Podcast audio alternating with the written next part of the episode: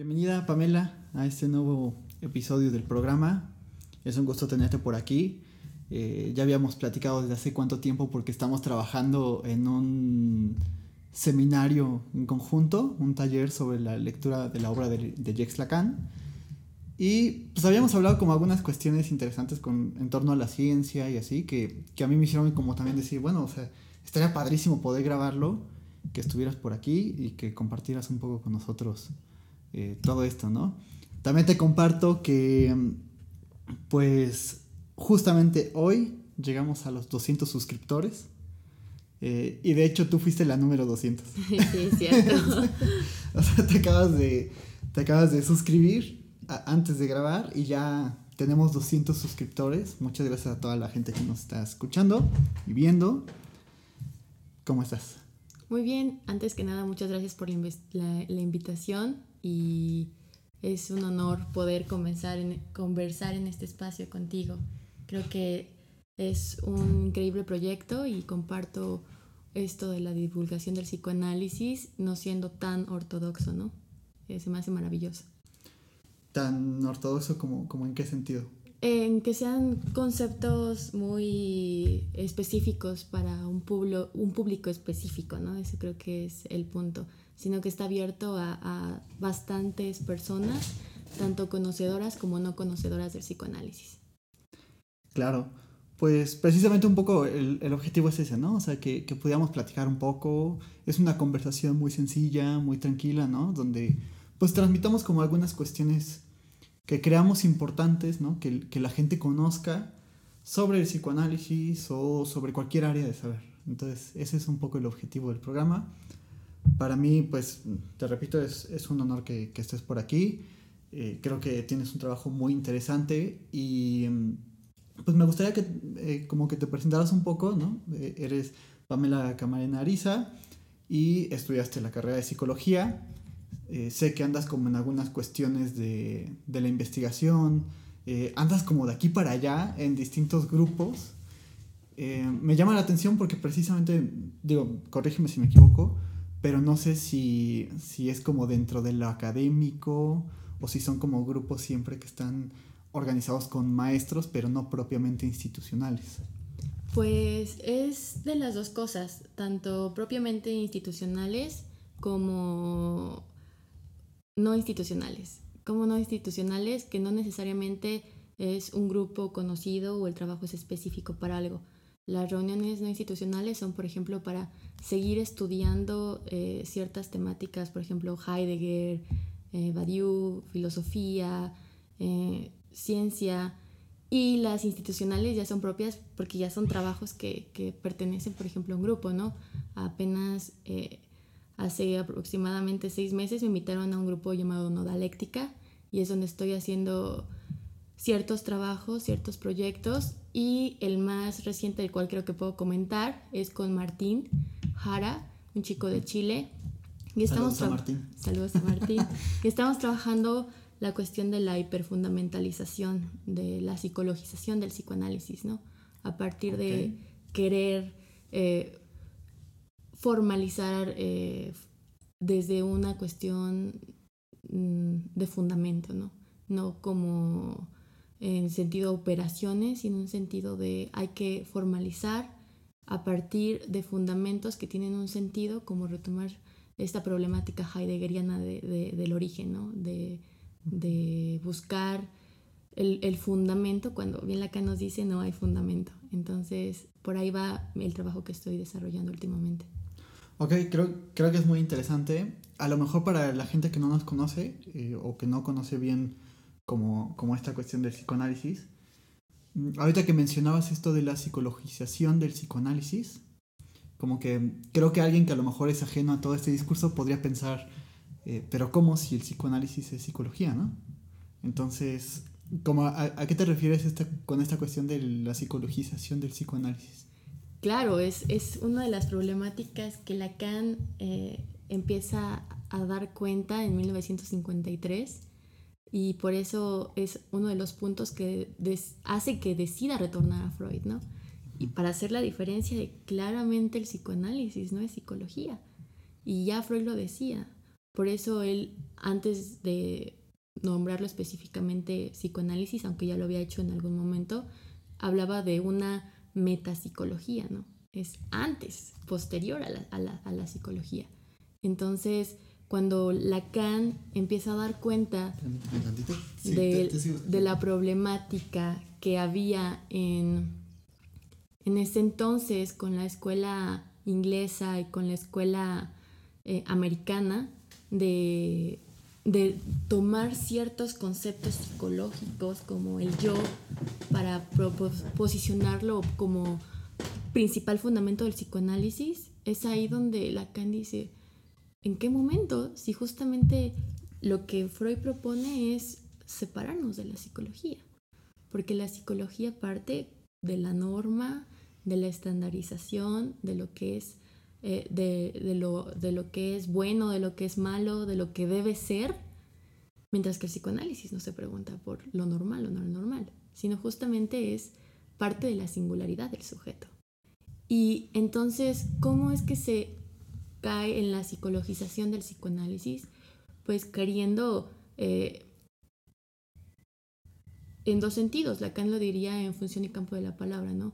O dogmatizas el psicoanálisis por quererlo fundamentar demasiado o este, caes en esta cuestión de tomar conceptos de la psicología en función de operaciones del psicoanálisis. Por ejemplo, hablar de, de, análisis como lo hacía este, Melanie Klein, ¿no? De yo a yo, cuando claramente de eso no se trataba el psicoanálisis, siempre se juegan tres. Si se juegan dos, entonces no es psicoanálisis. Puede ser análisis, pero no psicoanálisis. Entonces va por ahí la cuestión. Qué, interesante esto que mencionas, porque cuando estudias psicología, por ahí platicábamos antes de, cámara que pues hemos tenido como estos acercamientos ¿no? con, con la psicología humanista y que pues cuando uno estudia la carrera de psicología, te hablan del humanismo como una corriente que viene después del psicoanálisis. O sea, como que hubo psicoanálisis, después hubo por ahí un conflicto entre los psicoanalistas y los conductistas, y después llega la psicología humanista como esta tercera fuerza. Así, así lo proponía Abraham Maslow y Carl Rogers, ¿no? La, tercera fuerza que viene como en contraposición de, estos, de estas dos terapias eh, anteriores cuando en realidad, pues la postura humanista ya, ya llevaba desde muchísimo tiempo antes. O sea, desde, me parece como incluso desde inicios de la modernidad, que es cuando podemos ver que se ubica al sujeto como el, al, yo más bien, como el centro del conocimiento, por ejemplo, ¿no? La, famosa fórmula, yo pienso, luego existo, eh, nosotros somos sujetos de conocimiento que se relacionan con objetos, eh, de manera subjetiva o de manera objetiva, pero, pero como que todo el conocimiento depende de, nosotros, ¿no? O está citado en un sujeto de conocimiento y que el psicoanálisis viene precisamente a destornar todas estas posturas, o sea, a decir, no, señores, este, hay algo que siempre se nos está escapando, hay un saber que no sabemos y que también hay que poner siempre como en, en relieve. Entonces me, parece muy interesante como con todo esto que, que estás mencionando. Claro, sobre todo eso, ¿no? Yo creo que parte de la problemática de psicologizar al psicoanálisis es que eh, el psicoanalista se ponga como nosotros sabemos y ustedes no saben, ¿no? O sea, que, se parta ese discurso de por ser psicoanálisis es más funcional que, que por ser eh, sociología, filosofía, poesía, no sé, arte. Y entonces caes en esto, casarte, hacerlo casi religio religiosidad, ¿no? O sea, un, tema religioso. Ya es, si no lo dice Lacan, no es válido. Pero entonces, ¿qué es lo que se propone? ¿Realmente se está trabajando desde el psicoanálisis o qué, eh, desde dónde se está trabajando, ¿no? ¿Cómo nos estamos posicionando frente a este discurso? No digo que todo el psicoanálisis sea así, pero es parte de la problemática que existía en la época de Lacan, en la época de Freud y que sigue existiendo en nuestra época, ¿no? Esta división de, sí, el psicoanálisis no es filosofía, pero no está peleado con la filosofía. Sí, el psicoanálisis no parte totalmente de la poesía, pero no está peleada con la poesía. Se puede tensionar con diferentes discursos, con lo político, y entonces de ahí va. Y, querer quedarte en encasillado. Solo psicoanálisis es entonces. ¿Es psicoanálisis eso? Sería la pregunta. Y creo que es parte de la molestia de Lacan, de, de lo que está viendo de, no, el psicoanálisis era biologicista, no, el psicoanálisis era este, esta cuestión de tiene que ser yo, porque con el yo podemos trabajar el aquí y el ahora, a partir de la propuesta de la escuela ingresa. Dice, la, Lacan, no, no, tenemos que retornar a Freud. Y que retorne a Freud no significa que, que va a repetir a Freud, sino que es para dar cuenta de la técnica del dispositivo analítico, ¿no?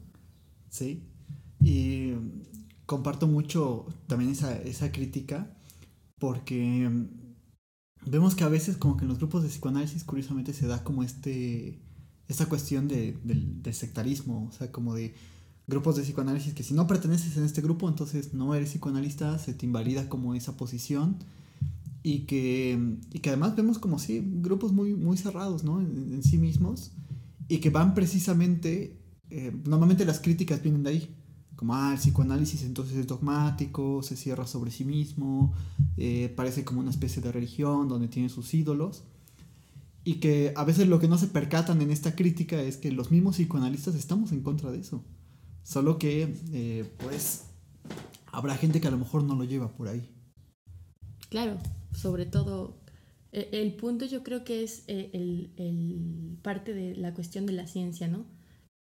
Que es parte también de lo que que conflictúa a la, a la psicología, ¿no? Quererse posicionar en una ciencia y, pero ¿qué tipo de ciencia? La que valida, lo, lo, la que valida, ¿no? La que da validez, la que da formalización. Pero Lacan no hablaba de, de ese tipo de ciencia, ¿no? Incluso Freud eh, lo, lo, decía claramente. No sé si me permitas leer. Sí, claro, claro, adelante. Pequeño texto. Por ejemplo, en el, en, seminario 1 de los escritos técnicos de Freud, eh, Lacan va a dar cuenta de, esta propuesta que, Freud está haciendo ¿no? en, en, la metapsicología. Y, Freud, eh, Lacan dice, empieza a exponer la investigación de Freud, la investigación psicoanalítica es científica pero no cientificista, ¿no? Esto diría yo. Es científica pero no cientificista. ¿Qué sería la cientificidad? Pues justamente caer en, la técnica de, la ciencia, de la ciencia en el sentido de validar las cosas. Por ser ciencia valida las cosas, porque tiene matemáticas valida las cosas, porque pero la matemática, el matema no es validación. El matema no identifica. Y si se trata de identificación, entonces va por la técnica que reproduce ciertos contenidos que son aceptados por la normalidad o, la anormalidad dentro del discurso social, ¿no? Entonces, diría, Freud avanza en una investigación que no está marcada con el mismo estilo que otras investigaciones científicas. Que no sea igual que las otras ciencias no significa que no sea ciencia. Entonces, ya te preguntaré que, para ti qué es ciencia, ¿no? Pero entonces esa es como una pregunta y Lacan está diciendo, el que no estuviera en el mismo marco que las demás ciencias no significa que su trabajo no fuera científico. El propio Freud esclarecerá esta cuestión en su desarrollo de la teoría pulsional diciendo, esto es una cita de Freud textual, y dice, muchas veces hemos oído sostener el reclamo de que una ciencia debe construirse sobre conceptos básicos, claros, definidos con precisión. En la realidad, ninguna, ni aun la más exacta, empieza con tales definiciones. El comienzo correcto de la actividad científica consiste más bien en describir fenómenos que luego son agrupados, ordenados e insertados en conexiones. Ya para la descripción misma es inevitable aplicar al material de ciertas ideas abstractas que se recogieron de alguna otra parte, no de la sola experiencia nueva, y más insosloyables todavía son esas ideas, los posteriores conceptos básicos de la ciencia, en el ulterior tratamiento del material. Al principio deben comportar cierto grado de indeterminación, no pueden pensarse en ceñir con claridad su contenido. Mientras no se encuentren en ese estado, tenemos que ponernos de acuerdo acerca de su significado por la remisión repetitiva a la materia empírica del que parecen extraídas, pero que en realidad le, les es sometido. En rigor, poseen entonces el carácter de convenciones, no obstante, lo cual es el interés extremo que no se, que no se las escoja al azar, sino que estén determinadas por relaciones significativas con el material empírico relacionado que se cree colegir aún antes que se las pueda conocer y demostrar. Solo después de haber explorado más a fondo el campo del fenómeno en cuestión, es posible aprender con mayor exactitud también sus conceptos científicos básicos y afinarlos para que se vuelvan utilizables en un vasto ámbito y para que además puedan por completo exento, puedan por completo estar en sectos de contradicción. Entonces quizá haya llegado la hora de, de acuñarlos a las definiciones, pero en el progreso del conocimiento no tolera rigidez alguna, tampoco las definiciones, como la, como la enseñanza del ejemplo de la física. También los conceptos básicos fijados en distinción experimentan un constante cambio de contenido. Esos impulsiones y destinos de 1915 de Freud y lo reafirma en 1914 diciendo un pensamiento similar. Dice, uno se debate en este dilema. Es desagradable abandonar la observación a cambio de unas estériles disputas teóricas, pero no es lícito sustentarse de un intento de clarificación. Por cierto, por cierto, representaciones como la de líbido yoica, energía pulsional yoica y otras semejantes no son aprensibles con facilidad ni su contenido es suficientemente rico. Una teoría especulativa de las relaciones entre ellas pretendería obtener primero en la calidad de fundamento un concepto circunscrito con nitidez, solo que a mi juicio esa es precisamente la diferencia entre una teoría especulativa y una ciencia construida sobre la interpretación de la, de la empiria, ¿no? de lo empírico. Esta última no envidiará la especulación del privilegio de una fundamentación tersa, incontrolable desde el punto de vista lógico, de una buena gana se contendrá con un pensamiento básico que se pierde en, en la nebulosa apenas se deja concebir. Espera aprenderlos con mayor claridad en cuanto al curso de su desarrollo, en cuanto a ciencia, y llega el caso a, esta, a, esta, a estar dispuesta a cambiarlos por otros. Es que tales ideas no son los fundamentos de la ciencia, sobre las cuales desearían y se desencadenaría todo. Lo es más bien la observación. No son cimientos sino remates del edificio íntegro y pueden sustituirse y desecharse sin prejuicio. En nuestros días vivimos idéntica situación en la física, otra vez con la física, ¿no? ¿Cómo hace esta relación de, de la física con el psicoanálisis?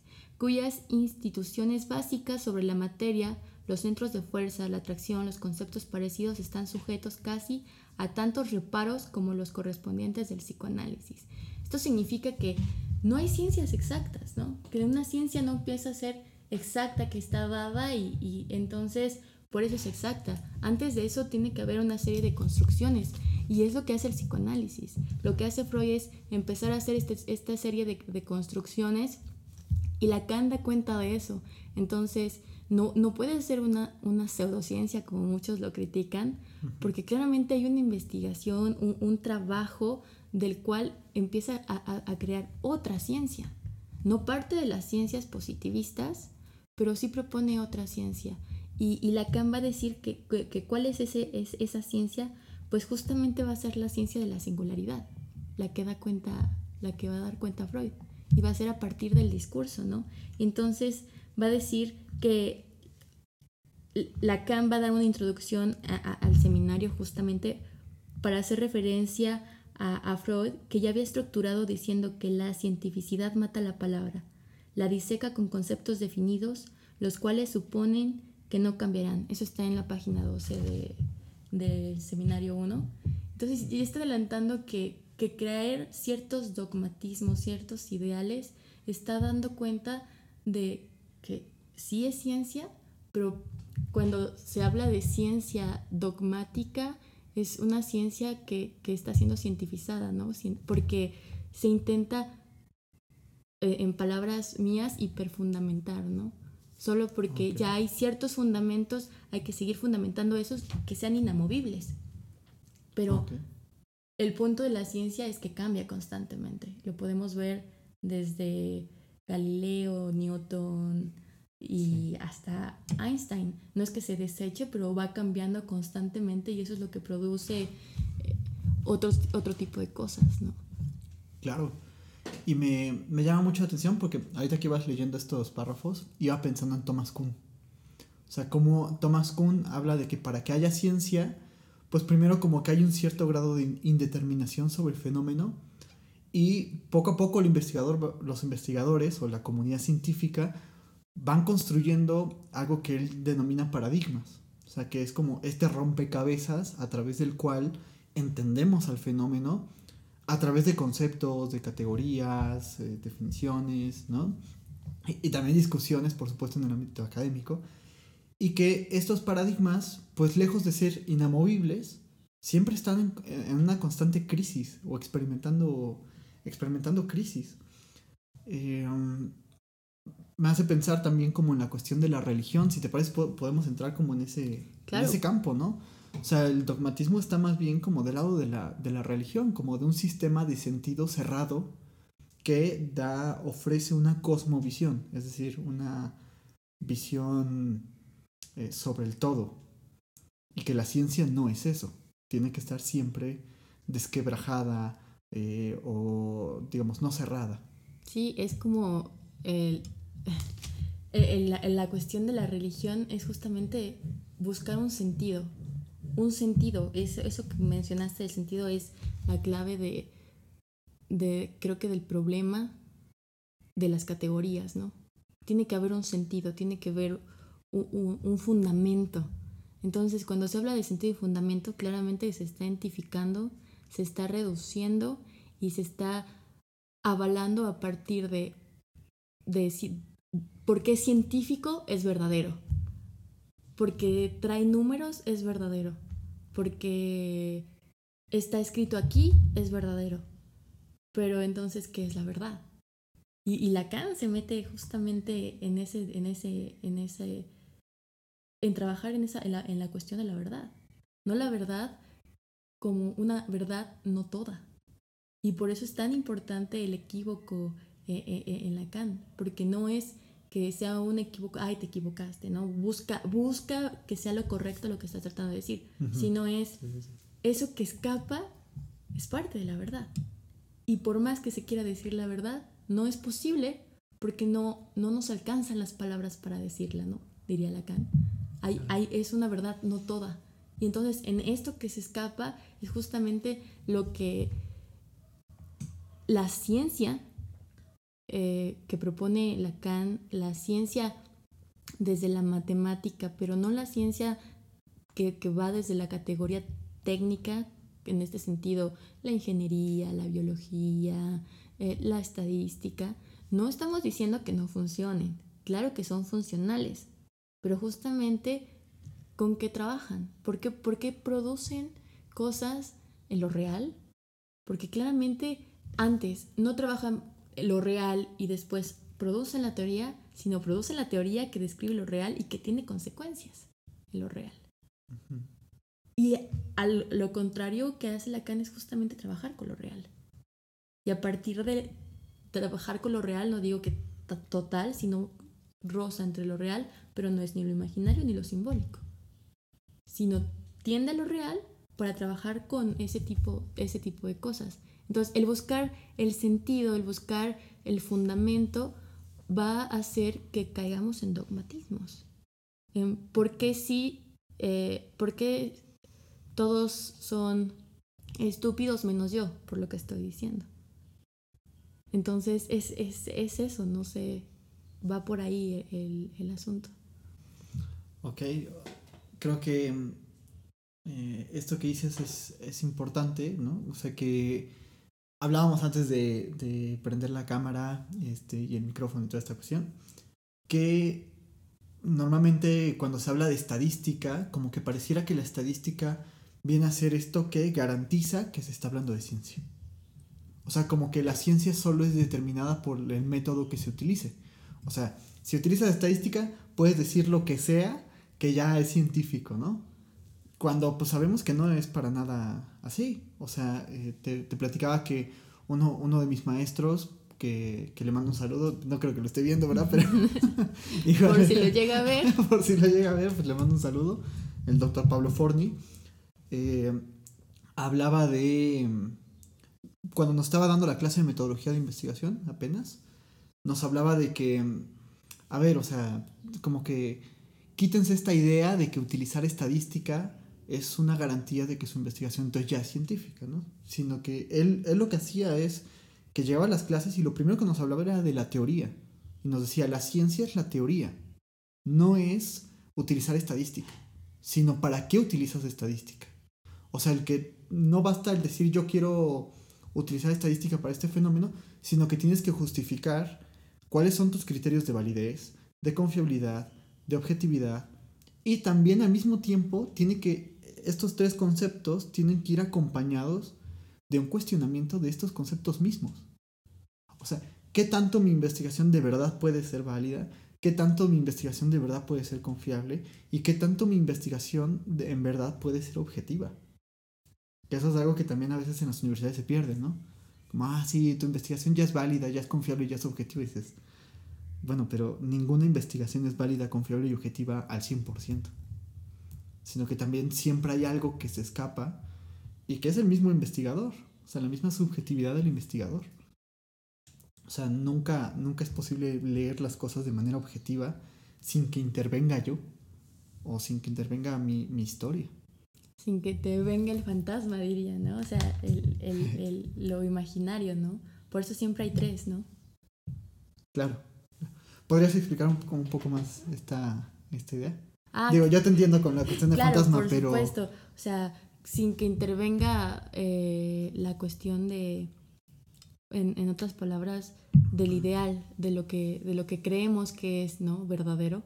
Entonces, es justamente una elección, de, un posicionamiento, ¿no? O sea, ¿por qué, el, por qué psicoanálisis y no psicología?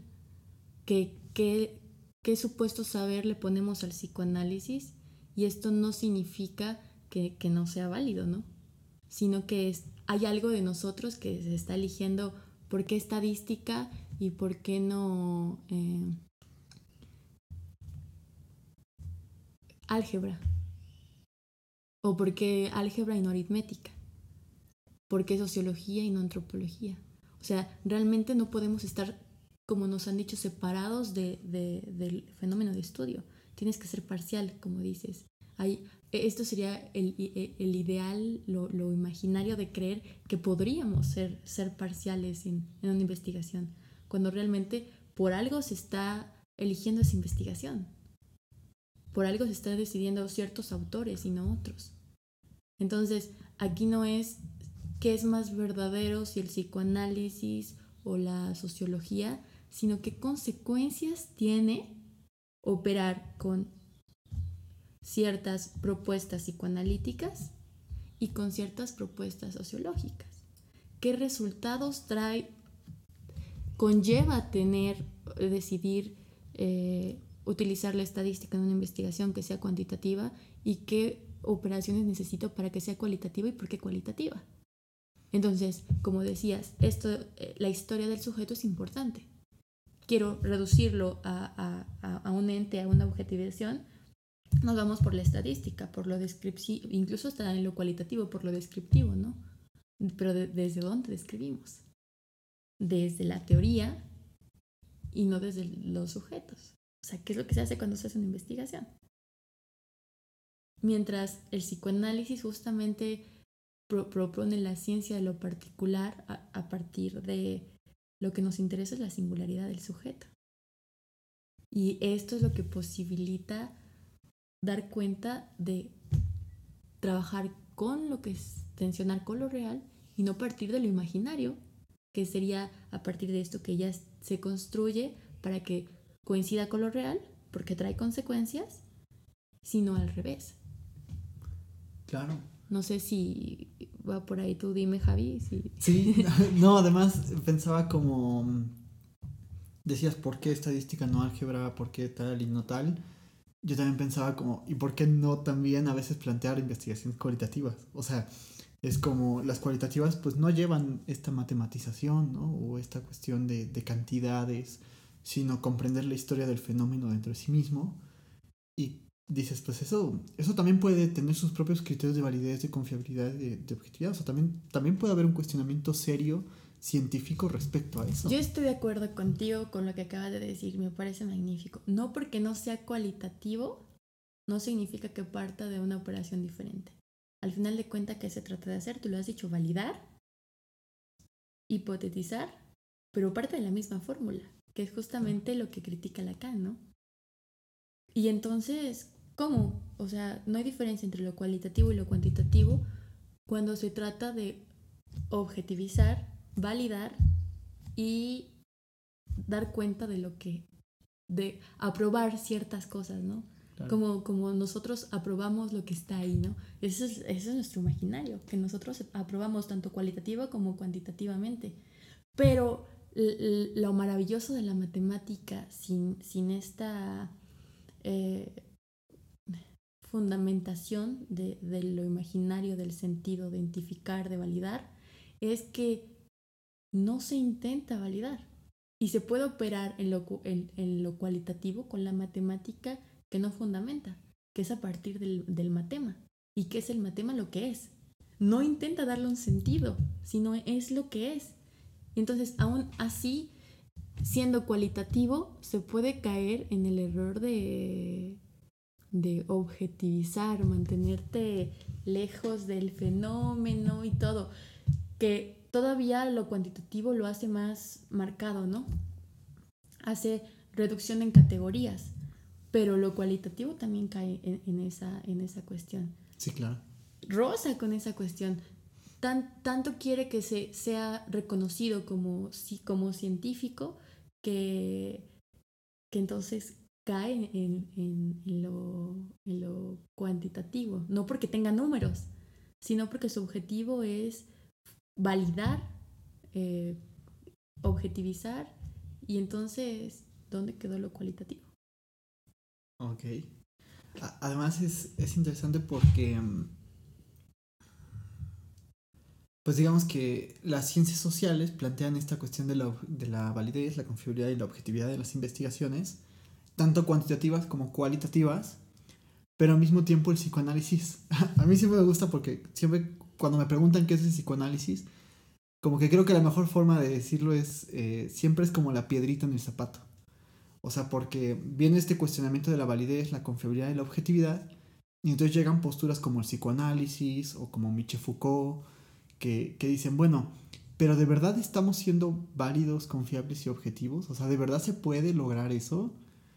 O sea, y entonces es donde, donde se viene a colocar estas interrogantes hacia la ciencia misma. Entonces creo que, que es algo muy, muy interesante, ¿no? O sea, el psicoanálisis también viene a decir, eh, no, a ver, ¿qué, ¿de qué estamos hablando cuando hablamos de objetividad? O sea, de verdad estamos hablando como de un sujeto que se desprende de su subjetividad y que entonces accede a través de un discurso imparcial, objetivo, eh, ¿qué otra palabra? Pues no sé, eh, clara, congruente con el objeto, ¿no? O sea, de verdad, de verdad puede haber este conocimiento objetivo del el objeto, valga la redundancia. Yo creo que por eso Freud y, Heidegger se resistían a, a, meter ciertas cuestiones de matemáticas en sus teorías. Freud quería alejarse del biologicismo y aún así sigue siendo criticado por su, teoría de sexual y, las cuestiones de la teoría de, de, las pulsiones, que se puede ver como biologicista en una mala lectura. Y Heidegger en la cuestión de la técnica, este, habla sobre eso, ¿no? La matemática no solo es, la matemática no solo es el número, la matemática, e, el ser de la matemática no es el número, decía Heidegger. Y si Heidegger no siguió cuestiones matemáticas fue justamente porque temía que se perdiera en la técnica, en la técnica de, la, de la ciencia que una ciencia, lo va a decir Heidegger, lo va a decir Badiou, lo va a decir Freud, lo dice Freud, lo dice Lacan, es la, capacidad de cambiar, hacer temblar estos conceptos que, que están dados y llevarlos a otras operaciones.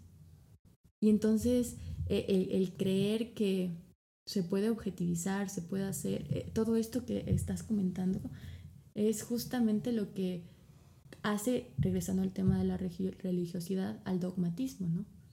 Entonces hay un, problema de, ideales, de prejuicios respecto a lo que es ciencia. Te comentaba hace un momento, buscas qué es ciencia eh, en el navegador y las primeras definiciones de ciencia van a ser definiciones que, parten de, de, cuestiones objetivas, ¿no? Ciencia es los métodos que producen a partir de la objetivación, de la, de la todo lo que acaba de decir del método de investigación, es justamente lo que van a determinar como ciencia, pero solo si es matemática física relacionada con lo objeto, ¿no? Con, lo material. La ciencia siempre va a ir llevado al terreno de lo material, pero Lacan dice no, Freud dice no, hay, hay ciencia en, Freud, hay ciencia en el psicoanálisis y hay propuestas de matematización a partir de lo que es la ciencia, no de lo que es el cientificismo. Que el cientificismo es ya cuando se va a lo dogmático, ¿no? Que ya es eh, dogmático, eh, cuadrado, cerrado, en el sentido de tiene que tener esto para hacer esto. Eso no quiere decir que, que caigamos en relativismos, ¿no? ay, no, el psicoanálisis no, no, no. O sea, sí es ciencia, pero no fundamenta. No, no, no. Hay formalización, pero no una formalización dogmática, porque te dice, no hay verdades absolutas. Y entonces, si te digo que no hay verdades absolutas, sería contradictorio decir que el psicoanálisis es la única verdad. Absoluta. Absoluta. que es la única que tiene la respuesta, ¿no? desechemos a Platón, desechemos a Aristóteles, desechemos a Santo Tomás de Aquino. ¿Por qué digo estos nombres? Porque a partir de la tradición filosófica empieza a ver este problema de la categorización. Y lo vamos a ver en el libro cuarto y sexto de la metafísica de Aristóteles, en la categorización del ente eh, eh, de qué era el ser, ¿no? Y, después con Santo Tomás, la cuestión del tiempo, eh, San Agustín, Descartes. Eso decías, eh, pienso, ¿cómo era? Yo pienso. Luego existo. Luego existo. Lacan dice, ahí donde, ahí donde soy, donde no pienso.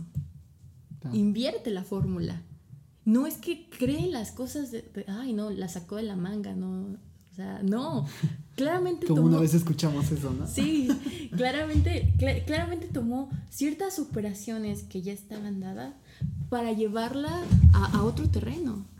Y entonces para poder formalizar el, psicoanálisis, no porque tenga matemática, sino porque la ciencia parte de la matemática, pero no de la matemática como técnica, sino la matemática como la letra que puede dar ciertas operaciones que no se pierdan en el sentido, o sea, en lo imaginario y en lo simbólico, en el símbolo, en, es esto porque, porque se dice que, no sé, es esto porque aquí lo dice Lacan, ¿no? O sea, porque esta fórmula lo dice y esto es la verdad absoluta. Oye, te, espera, ¿no? Como dices, explica por qué, por qué es esto y no otro, ¿no?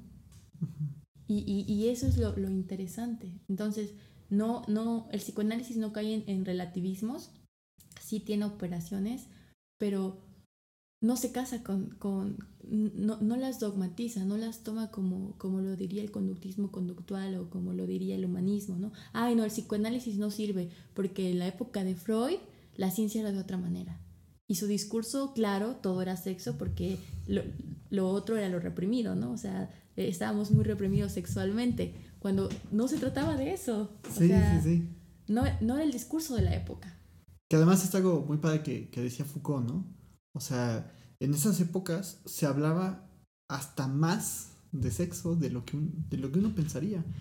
Pero se hablaba siempre bajo un discurso, digamos, de que lo tachaba como pecaminoso o como algo prohibido, ¿no? Todas estas cosas. Entonces, de sexo se hablaba en esa, en esa época. Eh, creo que Freud es alguien que llega a, extender también las categorías de lo, de lo, sexual, o sea, que lo sexual no se reduce a una cuestión eh, coital o, genital. Y por otro lado, lo que mencionaba me, parece muy, muy importante sobre la, sobre la ciencia, el cientificismo y todo esto, ¿no? O sea, como la ciencia, siempre, siempre pensamos la ciencia como algo contrario a la religión. O sea, como que por un lado está la religión que es dogmática, que se basa en las creencias, que se basa en la fe, y por otro lado está la ciencia que es racional, eh, que es objetiva, que es imparcial. Y pues podríamos pensar también que, que hay, ciertos, hay ciertos momentos en que la ciencia pues puede pasar también al ámbito de lo religioso. O sea, en el sentido, para empezar, esta cuestión de pensar que a través de la racionalidad puedo llegar al conocimiento correcto de las cosas. Claro. O sea, creo que eso también es como un, un dogma que se pone así a priori, ¿no? Que, que no, que no reflexionamos sobre él y que me parece también importante y que se pone en manifiesto con el psicoanálisis. Por supuesto. E ese es el punto, ¿no? Que creemos que, que, que, que, las cosas están divididas, ¿no? Los divididos somos nosotros. o sea, no, no, no, la, no, no, no los fenómenos. Los fenómenos están ahí. El punto es desde con qué ojos los estamos viendo, ¿no? Y es por eso, como dices, depende mucho de, de, lo que, en lo cual nos estamos posicionando. Esto no quiere decir que el, el cientificismo sea malo, ¿no? O sea, a ver, si te está funcionando para dar cuenta de cierto fenómeno y es donde lo quieres trabajar, adelante. Pero entonces se vuelve problemático cuando lo pones como la única posibilidad. Uh -huh. y, y, entonces ahí es donde roza con, con, la religiosidad, ¿no? Que además, por ejemplo, Augusto Comte, que hablaba de, de, la ciencia, quien es el que introduce como la cuestión de las ciencias sociales y todo esto, eh, pues pensaba que la ciencia nos ayudaría también a progresar, a que la sociedad progresara. O sea, que también los procesos de secularización, o sea, como de eliminación de todos los signos religiosos y todo eso, iba a hacer que la sociedad mejorara porque iba a ser más racional, eh, iba a ser más imparcial y más objetiva. Ya no iba a estar basada sobre creencias ni fe, sino que ahora iba a ser, ¿no? Este, perfecta, iba ya como a alcanzar su máximo esplendor. Y pues tampoco es cierto, tampoco lo ha logrado la ciencia. Porque justamente incluso la ciencia es un acto de fe, ¿no? Ya lo decía, lo decía Freud aquí, ¿no? O sea, antes de que se pueda dar un concepto, una definición, tienes que jugártela, de trabajar con él, trabajar, trabajar, trabajar hasta llegar al punto en que pueda hacer una operación que no es total, o sea, totalizadora, sino que incluso puede venir alguien y, y, y tirarlo. Y, tirarlo. Claro. y, es por eso que eso es la ciencia. Y lo otro es el discurso pues, del, del positivismo, ¿no? De, de tiene que, tiene que estar ahí, casi, y vamos otra vez a un ejemplo religioso, ¿no? Cuando Jesús resucita aquí y, dice uno de sus discípulos, hasta que no le toque las llagas de, de, las manos, para mí no está vivo, ¿no? O sea, es casi, casi, a ver, hasta que no me lo compruebes que esto es así. A ver, ¿dónde está tu objeto de estudio, Javier? ¿Cuál es el objeto de estudio del psicoanálisis? ¿Cómo mides el inconsciente? ¿Cómo mides el, el, la, las palabras? ¿Hay un, ¿Hay un objeto de estudio del psicoanálisis? ¿Hay que formalizar el método? ¿Qué vamos a formalizar? Entonces, no, es que el, el, psicoanálisis no tiene objeto de estudio. No puede, no puede ser ciencia. ¿No tiene objeto de estudio? Sería la pregunta. O que no, que no tienda a una cuestión material, no está en el cerebro. No es, ¿Dónde está tu objeto de estudio? ¿No? Serían las críticas que escuchamos. No, es que no, el psicoanálisis, sí, ajá, pero ¿dónde se, ¿y dónde se localiza el inconsciente? El problema de las neurociencias, ¿no? De, del biologicismo. Sí, sí, sí. ¿Por qué, ¿Por qué si las neurociencias tienen más validez que, que, que, que, el psicoanálisis? Y validez, estoy hablando de validez, es como una sí, crítica, sí. ¿no? Porque siempre se trata de validar. Pero entonces se trata de, un se trata de una cuestión de poder, de, querer tener la verdad. Y entonces, no sé si me permitas leerte algo de, Lacan, que dice en televisión, yo digo siempre la verdad, no toda, puesto que a decirla toda no alcanzamos. Decirla toda es imposible. Materialmente las palabras faltan para ello. Incluso por eso es imposible. La verdad es solidaria de lo real. Y el punto en donde la verdad aspira a lo real es precisamente el punto envuelto en la formalización. La formalización no es una verdad sobre lo real, es lo que te decía. Formalizar no es una cuestión sobre dar cuenta de algo de lo real. Dice, la formalización no es una verdad sobre lo real, sino que le concierne al punto donde el habla, que sustenta la dimensión de la verdad, dimensión, se entrelaza con lo real. Entonces, diría otra, otra cita de Lacan que, que es, hay que resolverse hablar de la verdad como posición fundamental, aunque esa verdad no sepamos todo, ya que la defino por el hecho de que ella no puede más que semi-decirse. O sea, cualquier aparato teórico, cualquier método, lo único que va a poder tocar es pequeñas cosas de la realidad. Pero eso depende cómo lo operes. O sea, haces la teoría y después con lo real. Hasta hay memes en Facebook, ¿no? De eh, aquí un, antropólogo estudiando eh, la cultura de, ciertas cosas. Y, tiene el libro y, la cultura ahí, ¿no?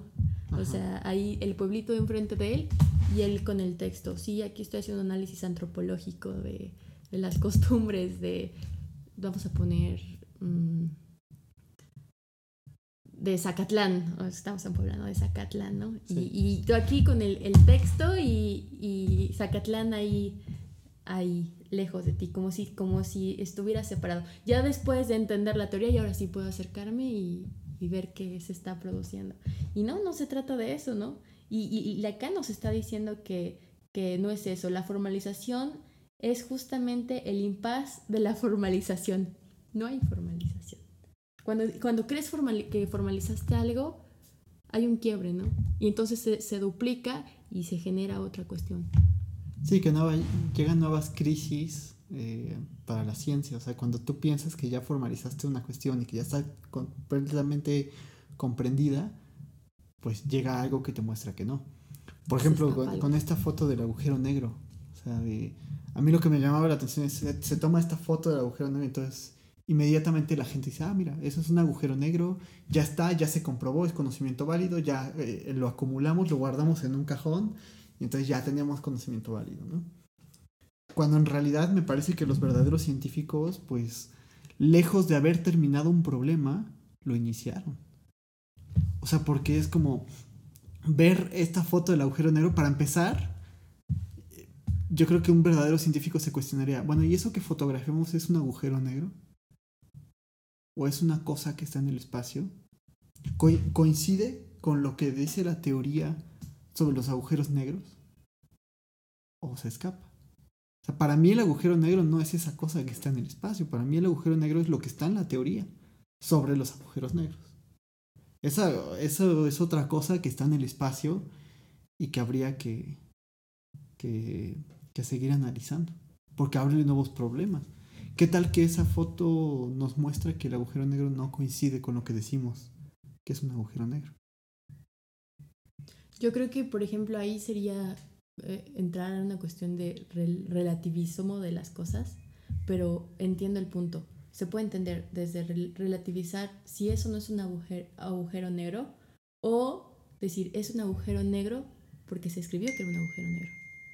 Claro, a eso iba un poco. Sí, sí. O sea, como. No, no, tanto como decir, bueno, entonces podemos decir cualquier cosa, sino más bien como. Mm, o sea, tenemos un objeto en el espacio sobre el que hacemos teoría. Exacto. Pero ¿cómo sabemos que esa teoría se adecua a la naturaleza del fenómeno? Y coincide con la naturaleza del fenómeno porque se, se escribe para eso, ¿no? Se, se, reproduce para eso. O sea, ¿cómo es que una... Eh, diría un, un, psicoanalista eh, llamado Carlos Gómez, que Gómez Camarena, que cómo es que unas simples fórmulas de, de, de matemáticas llevaron al hombre a la luna. ¿Cómo es que unas simples fórmulas llevaron a un robot a Marte? Porque hay consecuencias en lo real de lo que producimos, pero lo que hace la ciencia moderna, por así decirlo, es eso, escribir y entonces, claro que es justo de lo real porque lo está construyendo el hombre. Cuando se, se voltea la operación, es partir de lo real para escribir sobre, sobre, sobre eso. No primero hacerlo y después que tenga las consecuencias. Las consecuencias ya están. Claro, claro, claro. Porque también tienen impacto, pues, por ejemplo, en la tecnología. Sí, claro. O sea, eh, eh, eh, en la tecnología, en, en, no sé, en cualquier material. O sea, incluso los físicos, o sea, los físicos, los matemáticos dicen, no hay exactitud. O sea, no, nos aproximamos. Es una aproximación. Es una aproximación. Y entonces, ¿cómo es que se escapa de esto? Pues, pues justamente porque Lacan o, los, o, los, o los, los científicos, por ejemplo, de la época eh, de la cuestión de de Francia escapan a la lógica positivista de, lo que nos han inculcado siempre, ¿no? De la formalización a partir de la validez de algo, sino empiezan a producir desde lo que ya es. O sea, ya no, ya no necesitan hacerlo, ya no necesitan dar sentido. Lo que ya es. Como dices, desde la singularidad de la historia del sujeto, que es lo que nos diferencia de la psicología. Como decías, tendemos a la estadística, tendemos a, las propuestas de COM, a las propuestas de, ciertas, de ciertos métodos que el punto es objetivizar, clasificar, estandarizar, reducir, ¿no? Mientras el psicoanálisis, que es lo magnífico que te da la palabra, ¿no? Claro. Y te dicen, no hay sujeto, de su, hay un sujeto de supuesto saber más no un sujeto que sabe. Yo creo que sabe algo. Claro. Claro, y creo que es, es interesante esto que dices, porque, pues sí, significa entender también que, que la ciencia es un discurso que no puede comprender tampoco todo. Porque justamente se escapa algo, ¿no?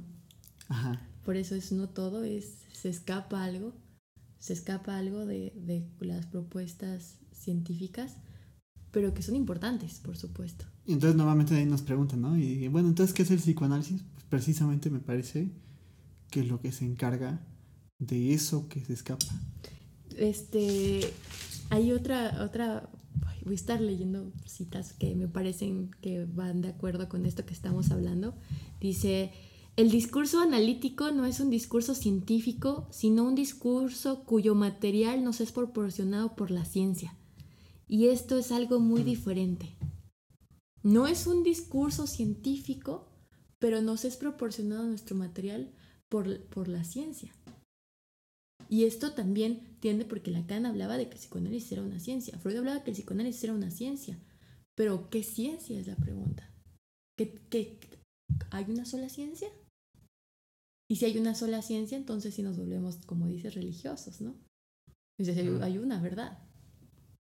Entonces, Lacan nos dice, es que Lacan, todo, todo, todo este recorrido lo va a hacer, estar seminario 1 al seminario 7, que va a ser el retorno a Freud, y después en el seminario 11, en el, seminario 20, en el seminario 9, en el seminario 23, en otros escritos en radiofonía y televisión, va, va a estar hablando sobre eso. Y cómo no hay que, no hay que confundir la función de las, de, la, de las matemáticas como la física, como la, como, como la matemática que opera con lo objetual y las, las, las matemáticas cualitativas que hay y que son funcionales como dices, a lo cualitativo. Y no necesariamente, no necesariamente tiene que estar especificado, ¿no? Es como lo que hablábamos, la política está en todo, ¿no? No necesariamente necesitamos especificar que eso es político. Tomar una, tomar una decisión es política. Hacer investigación es hacer ciencia. Hacer epistemología, hacer teoría es hacer ciencia. Pero ¿qué tipo de ciencia? Claro, porque además, por ejemplo, me hiciste recordar que, por ejemplo, Foucault señala que en 1950 al 55, allá en Francia al menos, había como siempre esta problematización del, lugar de la ciencia en, los movimientos ideológicos y políticos. O sea, que había un vínculo, que es como no era, no era ciencia totalmente objetiva e imparcial, sino que se utilizaba también con fines de poder. O sea, todo lo, cómo se utilizó el conductismo en muchas prácticas, como por ejemplo para erradicar la homosexualidad de las personas, ¿no? O sea, cómo se utilizaba como un mecanismo también de poder ideológico. Claro, por supuesto. La ideología, y, vamos otra vez, ¿no? Con la cuestión de los prejuicios, la ideología, ¿con qué, con qué gafas, diría Gigi, con qué gafas estás, estás, estás viendo, ¿no? Nos ponemos las, gafas de, la, ideología y entonces partimos de, de contradecir lo que, lo que defendemos, ¿no? O sea, eh, soy psicoanalista, pero esto es la verdad y lo tuyo no es verdadero. Wow. O sea, digo, es la verdad, es verdadero, es como decir, es, no sé, este, estas peleas, soy lacaniano, es mejor que ser milleriano, que ser este freudiano o cleniano. ok. Cuando, cuando Lacan problematiza algo, eso que problematiza no lo deja de... No, es que la psicología del yo no es funcional y como no es funcional no lo vamos a tocar. Bye. Corta y hasta aquí. No, ¿qué hace? Toma la psicología del yo, pone ejemplos con la psicología del yo, critica la psicología del yo y dice, ¿por qué no la psicología del yo? Se está proponiendo esto, esto, esto, esto, esto. Bueno, eso no es psicoanálisis, eso es psicología del yo. Estudia el problema, lo aterriza, aterriza el problema y entonces hace la operación que va a dar cuenta en contra del problema, el psicoanálisis. Claro, claro. Sí, que, eso es lo que mencionábamos, ¿no? Como que hay cierta resistencia también a veces a leer otras cuestiones que no sean psicoanálisis, cuando me parece que también es importante leerlas, o sea, y, conocerlas y poder también em, plantearlas, ¿no? O sea, como, como esto que tú decías, en, en el caso de la psicología del yo, pues cuántos psicoanalistas en realidad leen cosas de la psicología del yo. O sea, en, en, realidad, pues como que están todo el tiempo que, ah, Lacan, Lacan, Lacan, Lacan, pero no leen a los autores que Lacan leyó. Y la pregunta sería, ¿leen a Lacan? si piensan así, sería, ¿leen a Lacan? Sí, sí, sí. o sea, ¿leen a Lacan? Porque yo creo que, bueno, también, ¿qué es leer a Lacan? Ya sería otra, otro, otro rollo, ¿no? Pero aunque se sabe que mucho de lo que tenemos de Lacan él no lo escribió propiamente, hay muchas propuestas que, son de Lacan, por supuesto. Ahora, por lo menos leer, ya que no sea de Lacan, de, por ejemplo, los seminarios que tenemos, que no sean escritos por Lacan, por lo menos leerlos, ¿no? Y, dar cuenta qué, qué operaciones se están proponiendo, por qué, qué diferencia hay entre seminarios, entre escritos, entre em, otros escritos, entre artículos, entre conferencias, eh, por qué Lacan escribe en unos y en otros no escribe qué, qué diferencia hay, pero por lo menos darnos el trabajo de conocer de aquello que, de, de aquello que con lo cual supuestamente estamos operando. ¿Qué, ¿Qué es lo que pasa? Como dices, a ver, ¿por qué regreso a eso? Pareciera que me, voy por otro lado, pero no, por lo de la ideología, ¿no? O sea, ¿cómo cuando entras, por ejemplo, se sabe que tú estudiaste psicología, yo estudié psicología, y, y entras y cuando escuchas psicoanálisis, no, es que el psicoanálisis es solo sexo, ¿no? O es que el psicoanálisis ya pasó de moda. O sea, yo me imagino diciendo esto de, la física, ¿no? Es que la física ya, ya, ya, ya pasó de moda las teorías newtonianas. O sea, gracias a las teorías de Newton existe la relatividad de Albert Einstein. Gracias a las propuestas teóricas de Albert Einstein, está la cuestión de la física cuántica, la mecánica cuántica. Que digan, el psicoanálisis es obsoleto porque ya pasó de moda, es decir, la filosofía ya pasó de moda, ya no la leas. Oye, son los fundamentos de tu carrera, ¿no? De, de, de, dónde sale la psicología. Claro, como que han de pensar que sale de la nada. Sí, no, no, es que eso no, no va aquí, eso, esta parte. No, oye, no, para nada. Entonces nos quedamos con, eh, en palabras eh, filosóficas, prejuicios, eh, en palabras, en otras palabras serían ideología, cierta ideología que nos, que nos limita, ¿no? Y no es que el psicoanálisis no sirve. ¿Y qué no sirve del psicoanálisis? No, es que es lo que he escuchado, que dicen que el psicoanálisis no ah. sirve. No, es que el psicoanálisis no es ciencia. Ah, pero maravilloso. ¿Por qué no es ciencia? Como si además eso significara que entonces no es riguroso. O sea, Como, como que también está esta, esta cuestión de pensar que solo el conocimiento le que el conocimiento solo le pertenece a la ciencia y que solo la ciencia se puede aproximar eh, rigurosamente a, la comprensión. Cuando leías eh, lo de lo...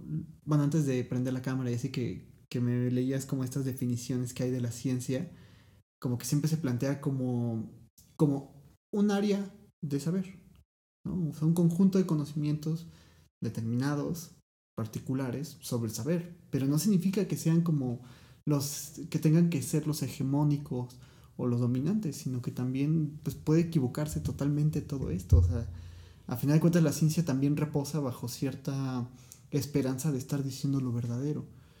Y no sé, ahorita que hablabas de la ideología, me parecía muy importante un texto de Eliseo Verón, que es un, argentino, que habla de la, la, diferencia y los entrecruces también entre la psicología y la ideología. Y él decía que la ideología era era como un pensamiento o un discurso no desdoblado. O sea, que es como inmediato, literal, directo. Mientras que la ciencia tendría que ver con un desdoblamiento de este discurso que es crítico, que es analítico y que, o sea, que sí, que, que lo desenvuelve, ¿no? Y entonces, por eso yo le llamo cientificismo a, a, lo que... A la ideología de la ciencia. A la ideología de la ciencia, al dogmatismo de la ciencia. Claro. Y, eso no solo está en la ciencia, está en la religión. Eh, el problema de la religión son los religiosos. El problema de la ciencia son los científicos. El problema del psicoanálisis, desafortunadamente, no es la teoría de psicoanalítica, sino los psicoanalistas. Que me perdonen todos los que escuchen esto, pero es, es en, gran medida eso, ¿no? O, sea, el problema de, de, los, de los marxistas son de lo, del Marx es, son los marxistas. claro. ¿Por qué? Porque entonces nos quedamos así como esto que es...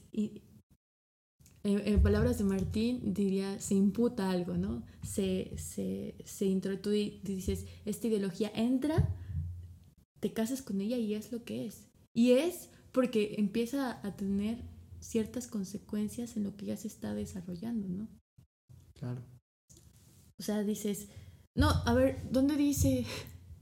¿Quién lo dice? ¿Quién dice eso, Javier? ¿De dónde sacaste eso? No, no, no, compruébamelo, cítamelo tal No, yo ya dije que lo saqué del Liceo Verón. ya está totalmente comprobado. Sí, sí, ya por eso es comprobado, ¿no? Y otro texto de, ideología que recomendaría bastante sería de Zizek, El sublime objeto de la ideología. Claro, claro. Es, es, un texto buenísimo y ahí te pone diversos ejemplos, ¿no? Y, y yo creo que es parte de, el problema de, la ciencia es el cientificismo, el, dogmatismo cientificista. De, es más válido esto que lo otro. ¿Quién lo valida? Pero eh, eh, esto, esto, no quiere decir que, haya que estemos cayendo en relativismos. Claro que hay fórmulas, hay, eh, hay este, operaciones, hay ciertas categorías, ciertos conceptos. Aquí el punto es cómo los estás utilizando. Desde una lectura kantiana, una lectura hegeliana. ¿Por qué pongo estos dos ejemplos? Hegel es el que posibilita eh, eh, esto a partir, Lacan toma esto de, Hegel, y, y, de Koyev. Y por eso posibilita, por eso elige a, Hegel, ¿no?